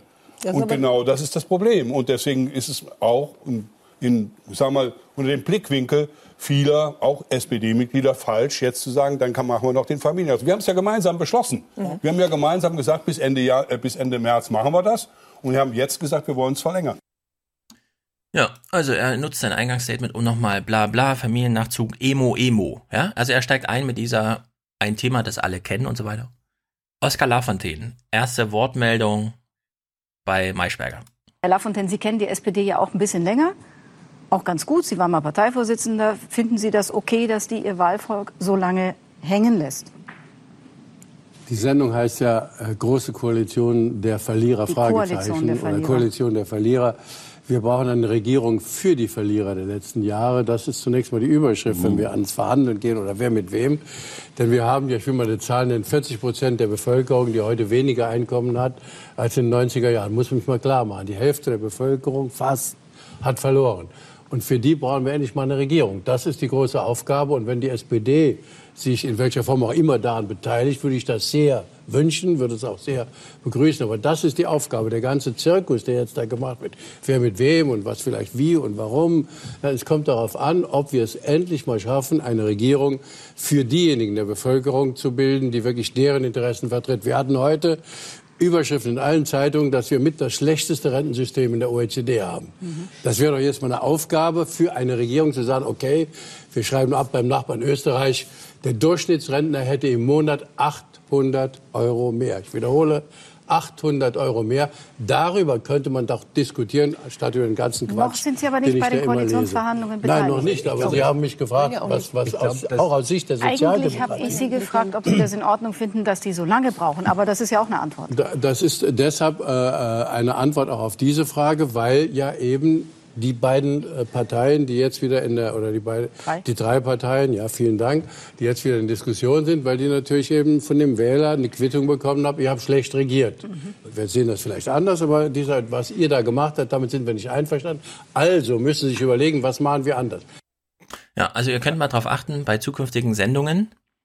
Das erste Statement, da wissen die Politiker, sie haben jetzt 90 Sekunden. Ja. Und die Frage ist total egal. Jeder beginnt mit seinem Emo-Thema. Mehr Rente, weniger Familiennachzug. Ja, also darauf kann man schon mal achten. Das erste Statement, so, die ersten 20 Minuten so einer Talkshow kann man schon mal komplett in die Tonne kloppen. Ja, da kommt nichts bei rum. Und danach fängt man sich dann zu dem Thema, und das ist dann auch witzig, Fuchs zum Thema Arbeitslosenversicherung. Wenn man heute für ein höheres Kindergeld plädiert, für eine höhere Rente, weil die Leute nicht davon leben können, für ein besseres und BAföG, äh, ohne dass man es wieder zurückzahlen muss, all dieses. Wenn man möchte, dass Menschen Geld zurückbekommen, weil der Staat gerade ganz viel in den Kassen hat, was ist an diesem Gedanken falsch? Warum denken Sie, dass der Staat es besser ausgeben kann als die Leute? Nein, da bin ich schon immer der Meinung gewesen. Ich bin zum Beispiel unbedingt dafür, dass wir in der Arbeitslosenversicherung endlich mit dem Beitrag runtergehen. Es ist überhaupt nicht einsehbar, dass da 17 okay. Milliarden rumliegen und der Beitrag wird nicht gesenkt, nur okay. weil irgendjemand da wieder umverteilen will. Das ist eben genau der Fehler, ah. dass immer wieder versucht wird, um, umzuverteilen. Gehen wir, gehen wir doch mit dem Beitrag auf 2,5 Prozent runter und da hat ähm, sowohl der Arbeitnehmer als auch die Unternehmen mhm. mehr Geld in der Tasche. Das kann investiert werden. Ja, bla bla. Oskar Lafontaine, ihr wisst genau, was jetzt kommt. Genau das gleiche, nur mit einem anderen Vorzeichen. Ja, also die, die Sendungen sind äh, absolut erwartbar. Wie wär's mal mit Senkung der Arbeitslosenversicherungsbeiträge? Herr Lafontaine darf das beantworten. Ganz ja, gerne will ich das beantworten. Die Arbeitslosenversicherungsbeiträge waren mal deutlich höher, als sie jetzt sind. Und der große Irrtum der Diskussion in Deutschland ist ja immer, dass wenn man sagt, wir senken die Beiträge, das übersehen wird, sind schlicht aus Sicht der Unternehmer Lohnsenkungen, sonst nichts. Es wird immer wieder Lohnsenkung gefordert, dann muss der Unternehmer weniger bezahlen. Aber die wunderbare, das wunderbare Märchen, das immer erzählt wird, gesagt, das ist für euch, ja Moment, das ist für euch, liebe Arbeitnehmer, wenn wir die Arbeitslosenbeiträge senken, das endet ja dann so, dass nachher nichts nichts mehr da ist, wenn sie arbeitslos sind. Und deswegen wäre das viel, viel wichtiger, mal wieder eine ordentliche Arbeitslosenversicherung in Deutschland zu haben. Denn viele Menschen sind in Not, die jetzt arbeitslos werden. Und die können wir nicht einfach äh, übersehen, wenn wir über Politik reden. Und für die muss endlich mal etwas getan werden. Ja, ähm, aufgefallen ist mir, mhm. dass äh, nachdem Christina Schröder in der Welt ihre Kolumne schrieb, reiche Menschen sind der sozialdemokratischen Seele verdächtig. Und dann oh. hat sie ja so CDU und SPD-Plan wieder eine GroKo, bla bla bla. Und dann schrieb sie ja, dennoch ist diesmal etwas anders, ist ja schon die dritte jetzt, GroKo. Es fehlt etwas Entscheidendes und das ist auch der Grund, warum sich der Sozialdemokraten, äh, warum sich die Sozialdemokraten derart winden, sich erneut auf die große Koalition einzulassen. Doppelpunkt. Den Armen wird, zu, äh, wird zwar viel gegeben, aber den Reichen wird nicht direkt etwas weggenommen. Und ah. so macht die Sache aus sozialdemokratischer Sicht irgendwie keinen Spaß. Und ich glaube. Also echt. Ja, da wir ja wenig äh, Talkshows geguckt haben und bei der letzten, die wir guckten, meinten ja viele, wir sollten das mehr machen. Nee, werden wir nicht, weil es ist immer das Gleiche und es führt genau zu nichts. Es führt dazu, dass Michael Fuchs nochmal sein Statement los wird. Erst auf Emo-Schiene und dann nochmal auf meine politische Forderung, dann Oskar Lafontaine auf Emo-Schiene, dann diese ähm, sozialpolitische Forderung. Und man hat immer genau das Gleiche. Und das, da wir es heute spielen, nachdem ich es jetzt zweimal liegen lassen habe, ist sozusagen die beste Werbung, um sich am Sonntag dann Jung und Naiv mit Marcel Fratscher anzugucken. Weil da geht's zwei Stunden zur Sache. Da ist nichts mit 90 Sekunden Eingangsstatement und danach wird noch so ein politisches Gesülze und so, sondern zack, zack, zack, ja. Und wenn dann Tilo Fandst fragt, gut, ja? ich fand's spektakulär. Du nicht? Ich will, ich will das jetzt nicht bewerten. Ich, ich gebe mal einen kleinen Teaser.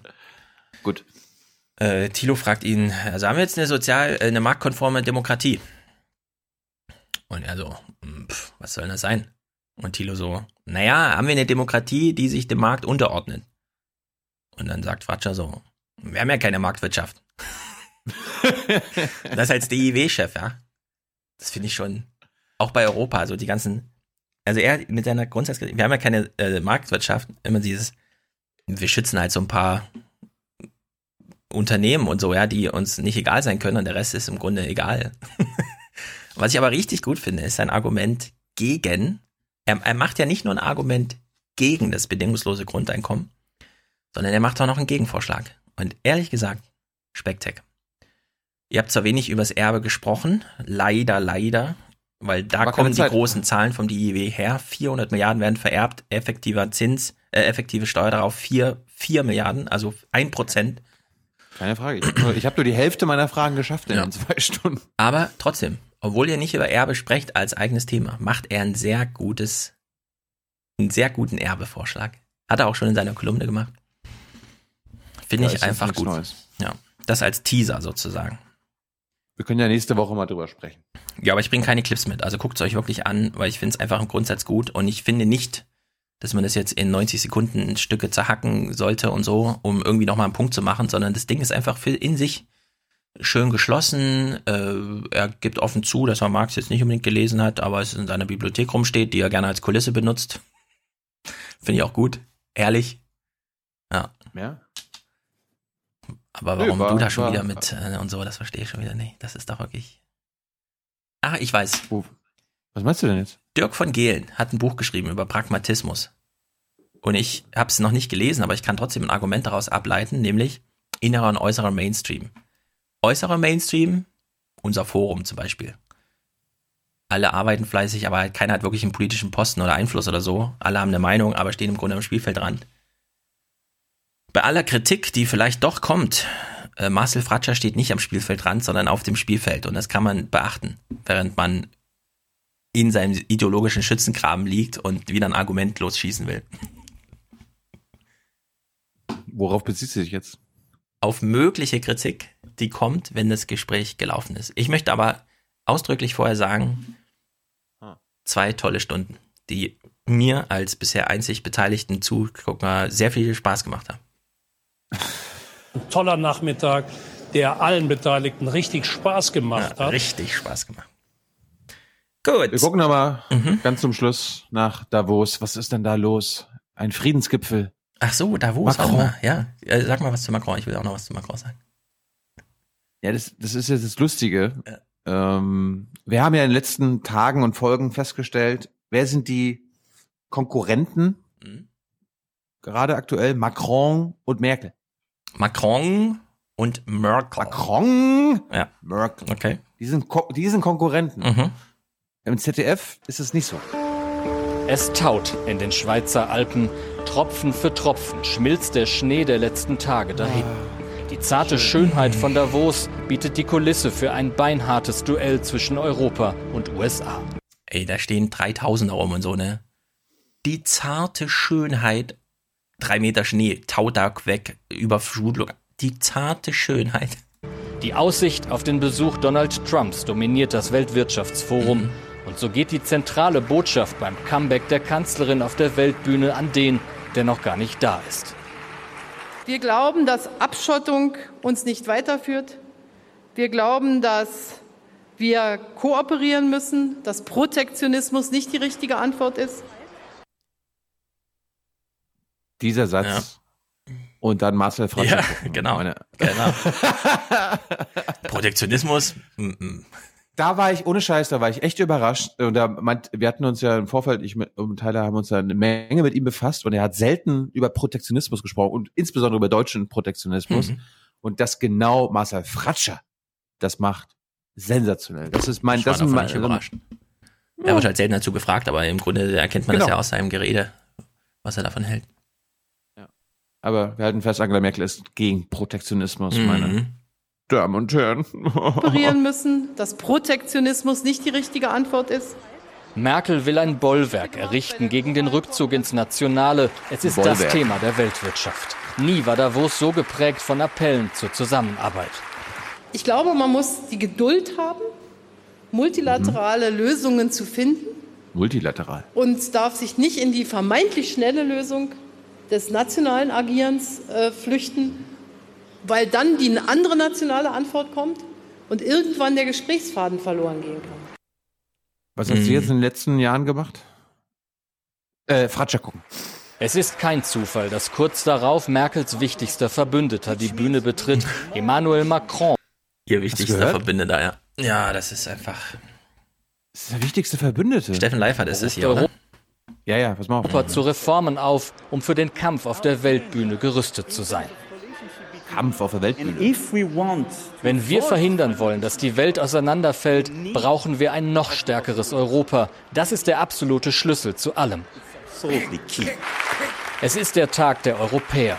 Mit dem Kontinent sei wieder zu rechnen. Das Jawohl. ist die Botschaft von Frankreich und Deutschland in Davos. Und wenn Sie mir noch die Daumen drücken, dass wir auch eine Regierung bekommen, dann wird das noch besser gehen. Herzlichen Dank. Denn auch hier fragt jeder, wann Deutschland endlich handlungsfähig ist. Merkt Hey, Steffen Leifert, hey, du bist doch vom ZDF, ne? Wann seid ihr denn endlich wieder handlungsfähig, ey? Sa Genau. Sag mir das doch mal. Und dann, und dann steht Steffen Leifert vor Klaus Kleber. Man sagt so, Alter, die fragen mich hier ständig. Denn auch hier fragt jeder, wann Deutschland endlich handlungsfähig ist. Merkels Auftritt ging nicht nur an die Welt, sondern auch nach Hause an die SPD. Aha. Mit ihrer Oh. Rede von Deutschlands Verantwortung Mhm. für die Welt skizziert sie, welche Überschrift eine neue große Koalition zusammenhalten könnte. Ist das jetzt Steffen Seibert gewesen oder Stefan Leifert? Das ist eine gute Frage. Die Weltpolitik dreht sich weiter. Der US-Präsident wird hier ab morgen seinen Nationalismus glühend verteidigen. Schon der Gedanke daran lässt in Davos viele frieren. Tauwetter kann ziemlich kurz sein. Ja. Also Markus Preis war ja auch da.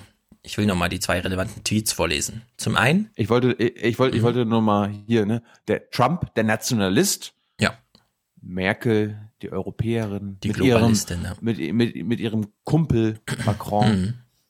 Genau. Hört Fratscher, hört Fratscher und hört euch mal an, wer hier Nationalist ist. Ja. Also Markus Preis schreibt, Hashtag Macron. Ungewöhnlich deutlich für EU der unterschiedlichen Geschwindigkeiten. Oh, Also der Hinweis nochmal, ihm ist Europa so ein bisschen egal, Deutschland ist entscheidend. Oh, Können auch Fratscher hören. Wer nicht mitmachen will, sollte die anderen nicht aufhalten. I mean, the windows and doors are open all the time. So, jetzt Markus Preis, Stunde später oder so. Hashtag Merkel-Rede, Doppelpunkt, nichts Neues zur Reform der Eurozone. Punkt. Das, so ist das da, ja? Das ist Das ist halt wirklich schlimm. Das, Wobei es so schlimm ist. Ist äußerst bedauerlich und damit drücke ich mich noch sehr zurückhaltend aus. Aber so, du musst, du musst halt wissen, sie ist halt nicht handlungsfähig gerade, Nee, weil sie nee, doch das ist, verstehe ich. in Verhandlungen steckt und so. Ja. Ein, äh, verlinkt ist ähm, Flassbeck. Flassbeck hat vor einer Woche oder so Vortrag gehalten in Hamburg. Passend genau zu dem, worüber wir sprachen das letzte Mal, äh, ist verlinkt. Er argumentiert mit Piketty, er argumentiert politisch zu Frankreich und so weiter und so fort. Und äh, das ist doch sehr empfohlen, vor allem die zweite Hälfte, wenn man sich denkt, oh und so. Dann schalte direkt zur zweiten Hälfte. Und gestern kam ja diese Zahl, die EZB lässt ja den Leitzins bei 0% und setzt auch ihr Anleiheverkauf fort. Flassbeck hat ja dann in seinen Vorträgen immer diese schöne Grafik, wer verschuldet sich eigentlich? Private Haushalte, Unternehmen, Staat, Ausland. Und bei Deutschland ist ja alles oben, außer das Ausland. Das verschuldet sich. Fragt man sich, wer ist denn dieses Ausland? Stellt sich raus, das Anleiheprogramm der EZB ist inzwischen 2,3 Billionen Euro groß. Und es hat natürlich relevanten Einfluss auf diese Frage, wer ist noch in der Lage, sich bei Deutschland zu verschulden? Also wer ist noch in der Lage? Wer sichert das im, im Hintergrund dann ab? Naja, das ist wirklich dramatisch. Fratscher gucken. Fratscher gucken.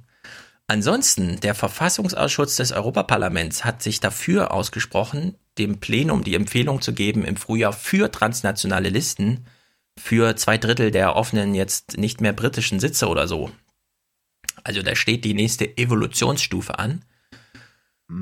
Und auch der Hinweis, äh, Frau Reker ist zwar Oberbürgermeisterin in Köln, aber sie kommt nicht von der SPD. Na gut, egal, wenn das noch einen Unterschied macht. Das stimmt. Gut. Das war, das war Folge 265. Haben wir Audiokommentare, Songs? Ja, wir haben einen von Magnus, der hat auch unsere Flassbeck-Argumentation gehört und erzählt nochmal irgendwas von Inflation, weil in seinem Lehrbuch drin steht, aber höhere Löhne führen noch zu mehr Inflation. Wobei ich sagte, wir wollen höhere Löhne nur für mehr Inflation, lieber Magnus. Pack dein Lehrbuch weg, guck dir Fratsche an, ja, am Anfang. Ökonomie als Wissenschaft, weil es in Büchern steht oder für die Menschen? Für die Menschen ist eine Entscheidung. Für Deutschland. Ja. Für Deutschland. Und wäre wirklich eine Warnung vor Inflation, ja. Ich meine, was hat die EZB bitte die letzten vier Jahre gemacht? Nichts als Inflationsherbeierkämpfung, Deflationsbesiegung, ja, mit 2,3 Billionen Euro. Wie kann man denn da jetzt in dieser Situation eine Warnung vor Inflation? Wir hören es uns trotzdem an im ähm, Kommentar. Andere Kommentare kommen natürlich auch sehr gut. Gut, wir brauchen für Folge 266 nächste Woche noch Unterstützer, Produzenten und Präsentatoren. Äh, wer uns ein Schenk, äh, wer uns ein Pferd schenken will, immer gerne. Macron sprechen die Chinesen Maquelon aus, das übersetzt so viel heißt wie das Pferd, das den Drachen besiegt. Was allerdings kein Schenk- Lob ist. Ich weiß. Aufmerksame Leser im Forum wissen es. Es ist kein Lob. Das klingt nur so wie das Pferd, das den Drachen besiegt. Wir wissen genau, welche Rolle die Drachen. Ja, das ist so, als würde man nach Indien gehen und sagen, Maquelon, das heißt äh, der Mensch, der die Kuh schlachtet. Ja, Die heilige fänden- Kuh. Das fänden die Inder auch nicht so gut. Und in China haben die was mit Drachen. Das stimmt. Gut, na dann.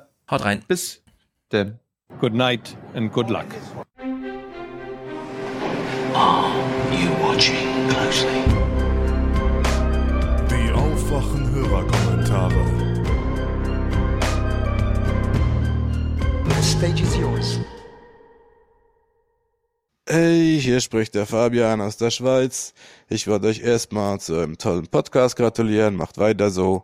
Und dann wollte ich noch eine kleine Anmerkung machen, weil ihr jetzt schon mehrmals gefragt wurdet, ob ihr nicht mal eine Schweiz-Folge machen könntet. Und äh, ihr habt dann jeweils geantwortet, ja, ihr wisst ja nicht mal, wer euer Regierungschef ist oder wer euer Bundespräsident ist und so macht das ja alles keinen Sinn. Ne? Ich wollte jetzt da mal noch ein paar Worte verlieren, als jemand, der sich gemäß eigener Einschätzung sehr gut mit dem Schweizer Polizsystem auskennt und der sich jetzt schon auch ein bisschen getriggert fühlt von solchen Aussagen. Ne? Und zwar ist es aus meiner Sicht absolut verständlich, wenn ihr keine Schweiz-Folge machen wollt, weil ich meine, ihr müsstet euch ja dann wirklich komplett mit unserem System befassen und das alles verstehen, dass es bei uns halt alles ein bisschen anders ist und äh, das glaube das wird schon recht lange gehen, weil das ist halt wirklich ein komplett anderes Demokratieverständnis, was wir hier haben. Ne? Das fängt ja schon beim Regierungschef an. Ne? Also einen Regierungschef gibt's bei uns einfach nicht, weil unser Demokratieverständnis besagt halt, dass das Volk der Chef der Regierung ist. Ne?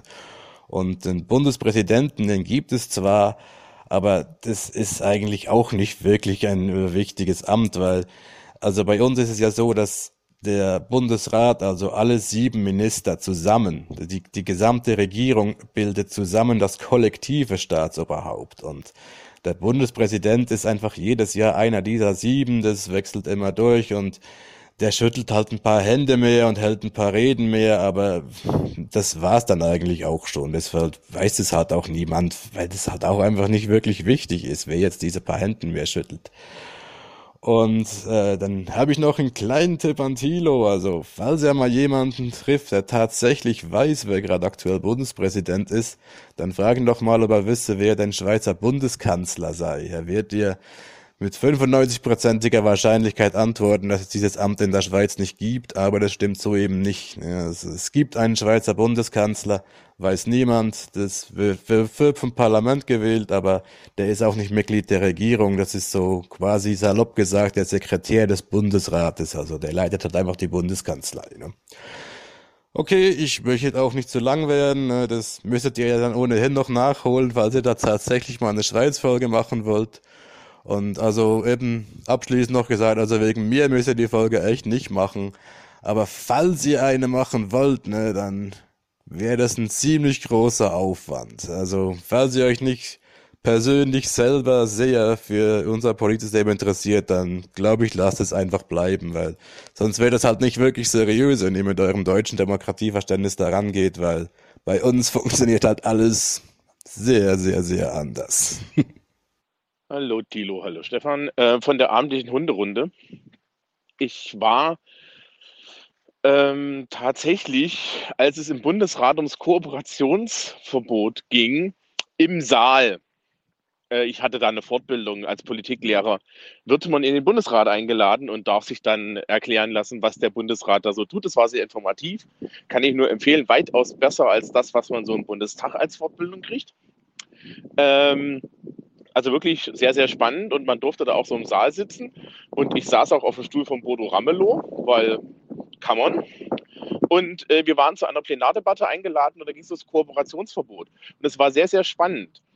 Die linken Bundesländer argumentierten alle mit der Zukunft der Leute und äh, wir bräuchten jetzt hier mal die Kohle und wir bräuchten jetzt hier mal dringend Zukunft und äh, das geht halt nicht, dass der Bund da nicht irgendwie mitfinanziert, weil wir könnten das Geld echt gut gebrauchen und hier in Berlin verrotten die Schulen, bla, bla. Und das einzige Argument, das von den CDU-geführten Bundesländern kam, war, äh, ja, aber das würde ja den Föderalismus gefährden. Also das war tatsächlich das, einzige Argument. Es ging rein um Struktur. Ja, also so, ja, dann hätten wir ja gar nichts mehr zu sagen. Das stimmt übrigens auch rein von der Struktur Deutschlands her natürlich überhaupt nicht. Ja, Länder haben noch ganz andere Aufgabenausbildung.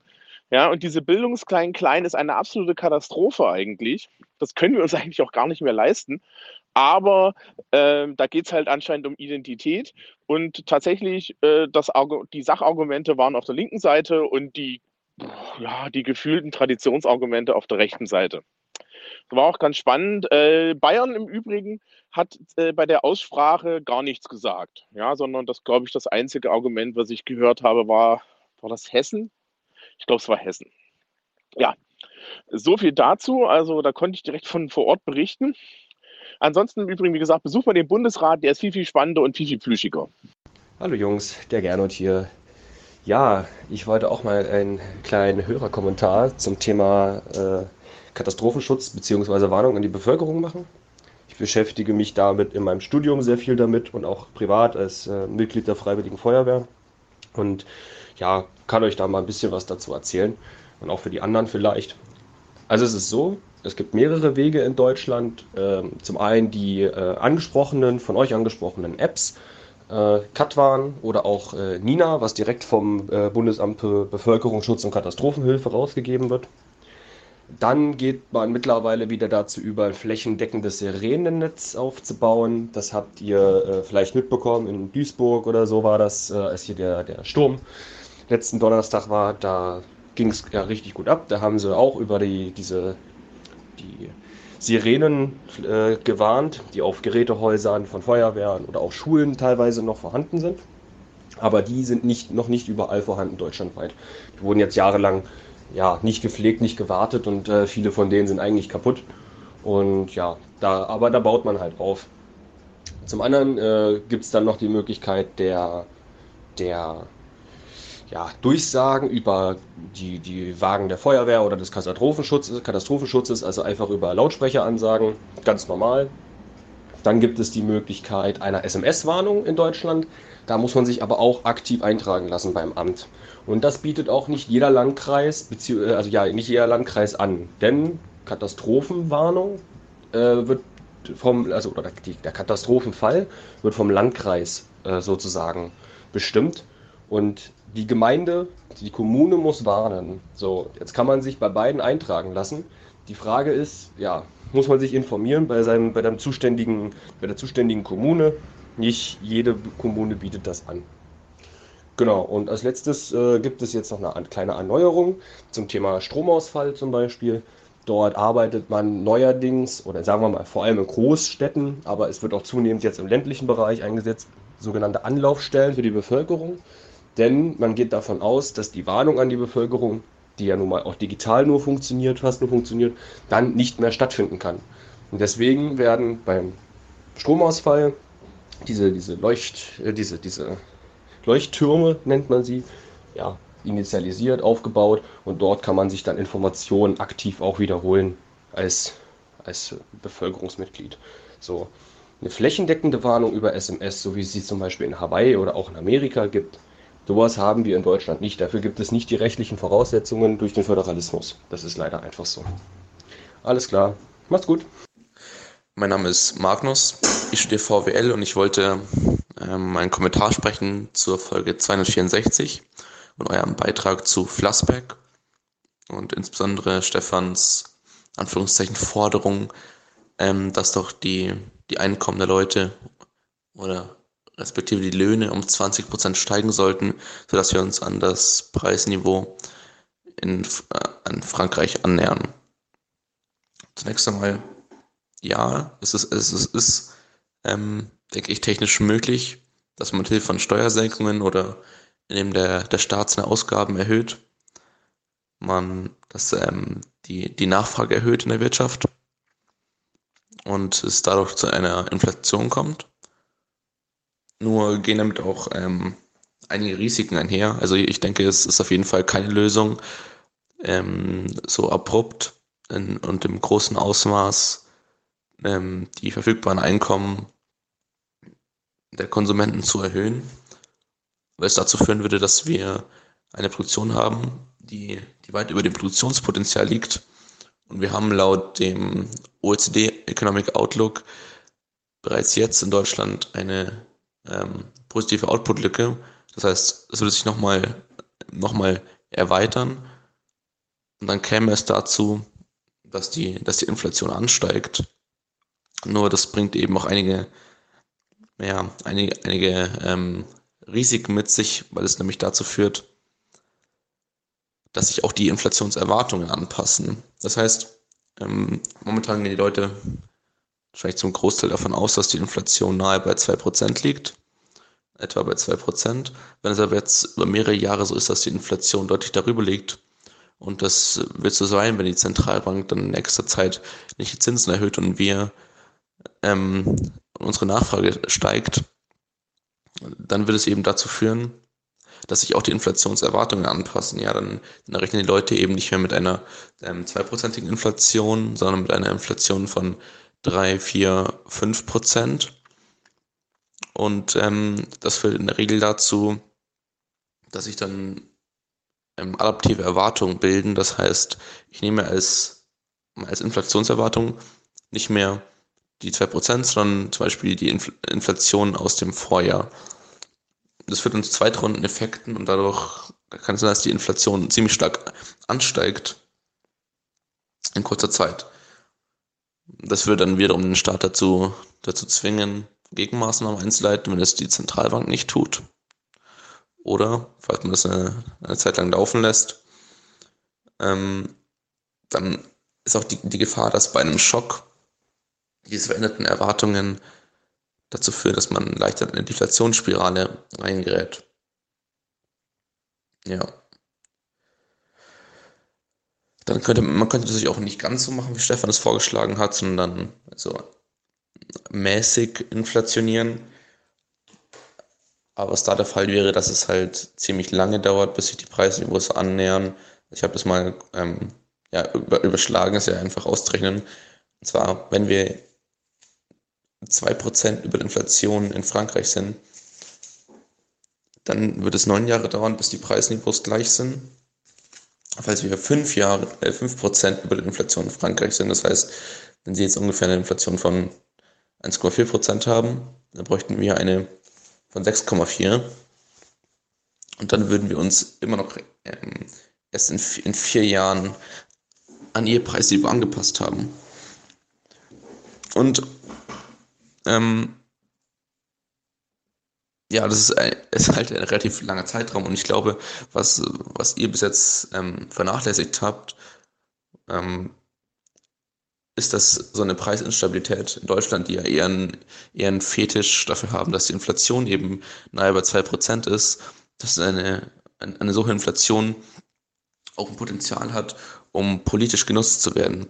Das heißt, ich kann mir, kann mir gut vorstellen, dass ähm, es mit ja, einfachen populistischen Mitteln kann es auch eine neue einer neuen Partei gelingen, das zu nutzen, ja, mit, mit so Sprüchen wie, ja, warum Warum sollen wir eine Preisinstabilität in Kauf nehmen, nur weil die anderen Leute, anderen Länder nicht wirtschaften können? Wir haben denen jetzt schon Milliarden gegeben und so weiter. Also ich glaube, ähm, es besteht dann auch die Möglichkeit, falls man das strikt durchziehen würde, dass dann auch von deutscher Seite ähm, vielleicht Druck auf die Währungsunion ausgeübt werden würde, dass vielleicht dann auch Bestrebungen entstehen könnten, ähm, die Währungsunion zu verlassen. Ja, also zusammengefasst, man, man, sollte, man sollte vermutlich nicht ähm, schlagartig die Steuern senken bzw. die Löhne erhöhen. Andererseits wäre es möglich, das sukzessive zu machen. Nur ich glaube, die, die Risiken davon sind, sind auch, ja, sind, sind auch vorhanden. Und es müsste vielleicht irgendeinen anderen Weg gehen, den Weg geben, den ich aber nicht sehe. Ja. Ansonsten macht so weiter. Liebe Grüße. Hallo Stefan, hallo Thilo. Ähm, ich heiße Slava und ich möchte was zum Thema Schule dazu sagen. Ihr hattet das Thema schon vor einigen Folgen. Ich habe mich aber nicht aufgerafft, dazu was zu sagen, aber dann kamen immer wieder neue Kommentare zum Thema und da habe ich mir gedacht, okay, gebe ich meinen Senf dazu. Und zwar bin ich jetzt 30 Jahre alt und bin vor 15 Jahren nach Deutschland gekommen aus der Ukraine. Deswegen an dieser Stelle nochmal ähm, danke Thilo, dass er da wirklich sich äh, äh, dazu entschlossen hat, die meine Heimat zu besuchen, zu, also vor ein paar Jahren, wo es ähm, großes Thema war, die Revolution und so weiter, wobei das mit Afghanistan auch natürlich klasse ist, also weiter so. Ähm, jedenfalls, äh, es war sehr hilfreich, dass ich eben normale Klasse besuchen durfte und parallel noch ähm, Deutschunterricht dazu. Ja, äh, ich halte es wirklich für wenig sinnvoll, ähm, Sonderklasse zu, zu gründen, gerade wenn man äh, mehrere Kinder mit äh, aus dem gleichen Land hat, dann ähm, ist die Wahrscheinlichkeit, dass die Deutsch lernen, wirklich sehr gering. Ähm, in, in einer normalen Klasse ist man ja gezwungen, Deutsch zu lernen, weil man sonst gar nichts versteht. Ich hatte eben das Glück, dass da natürlich viele Spätaussiedler mit in der Klasse waren, die zwar äh, nicht mehr gut Russisch konnten, und ich, äh, na, in Ukraine spricht man ja Russisch und Ukrainisch, äh, die zwar nicht mehr so gut Russisch konnten, aber trotzdem äh, war ihr Russisch besser als mein Deutsch zu dem Zeitpunkt, deswegen konnte ich mir zumindest vermitteln, worum es überhaupt im Unterricht geht. Klar war das schwierig, aber selbst mit 15 saugt man schon einiges einfach auf wie ein Schwamm, ja. Und die kleineren Kinder, Kindergartenalter oder Grundschule, das ist äh, keine Frage. Also die lernen das, ich weiß nicht, also ich kann das auch nicht erklären, wie das so schnell gehen kann. Aber jedenfalls gerade in dieser, diesem Alter macht das wenig Sinn, äh, Sonderklassen zu gründen und die irgendwie, ähm, ja, also da ist so, so eine Art Exkl Inklusion eher äh, förderlich, finde ich. Weil die Sprache alleine, die, die, ähm, die ist auch kein Faktor, um irgendwie ähm, Intelligenz festzustellen. Weil mich wollte man in Deutschland erstmal in der achte Klasse einstufen, äh, obwohl ich in der ukrainischen bereits zehn abgeschlossen habe, weil man dachte, okay, der kann kein Deutsch, der muss eben äh, die achte Klasse. Also es äh, hat in meinen Augen auch wenig Sinn gemacht und viele Lehrer wollten oder bestätigen äh, drauf, dass ich die zehnte Klasse auch wiederhole, weil meine Noten natürlich grauenhaft waren, gerade was äh, deutschlastige Sprachen angeht, wie Deutsch, Geschichte oder Dio und so weiter. Und das äh, hielt ich auch für schwachsinnig, weil äh, was bringt es mir dann, das gleiche, den gleichen Schu äh, Schulstoff eben noch ein Jahr durchzukauen? Äh, ich meine, die, die, die, Menschen, die, die eine Fremdsprache nicht beherrschen, äh, sind ja nicht blöd, ne? die, die, verstehen halt nicht viel, aber die Intelligenz an sich ähm, misst man eben anders. Zum Beispiel mit, mit Mathe war ich ähm, ziemlich gut, weil in der 10 in Deutschland hat man gerade mal ähm, so einen Stoff in der siebten Klasse, durch, was ich in der siebten Klasse schon bereits gemacht habe. Ja. Ähm, ist natürlich schwierig, wenn man nicht mal solche Grundbegriffe wie ähm, Durchmesser kennt. Ja, ich meine, ich konnte Durchmesser berechnen, wusste, wusste aber nicht, was das Wort bedeutet. Das hat natürlich alles auch schwieriger gemacht, sodass ich in Mathe auch nur vielleicht mal eine Zwei, aber eher Dreier hatte. Aber grundsätzlich konnte ich dann mit Mathe und Physik und Chemie ähm, so einiges ausgleichen und äh, habe mit Ach und Krach mein Abi geschafft, ohne ein Jahr zu wiederholen. Ja, also man muss die, die Kinder dann, wenn, vor allem wenn sie jünger sind, Entschuldigung, mein Hund, äh, motivieren und ähm, dann klappt das auch. Aber um die abzugrenzen oder auszugrenzen, ist, glaube ich, äh, der falsche Weg. So, da der Hund jetzt spielt, höre ich jetzt mal auf und ich bin eh über drei Minuten drüber. Dankeschön. Hallo Stefan, hallo Tilo. Ähm, ich wollte mal kurz das Thema Organspende kommentieren. Ihr habt im letzten Aufwachen-Podcast ähm, darüber gesprochen, dass es wenig Organspender gibt und das ist auf jeden Fall ein Problem. Nur ich glaube, dass ihr mit eurem Lösungsvorschlag da etwas überkompensiert.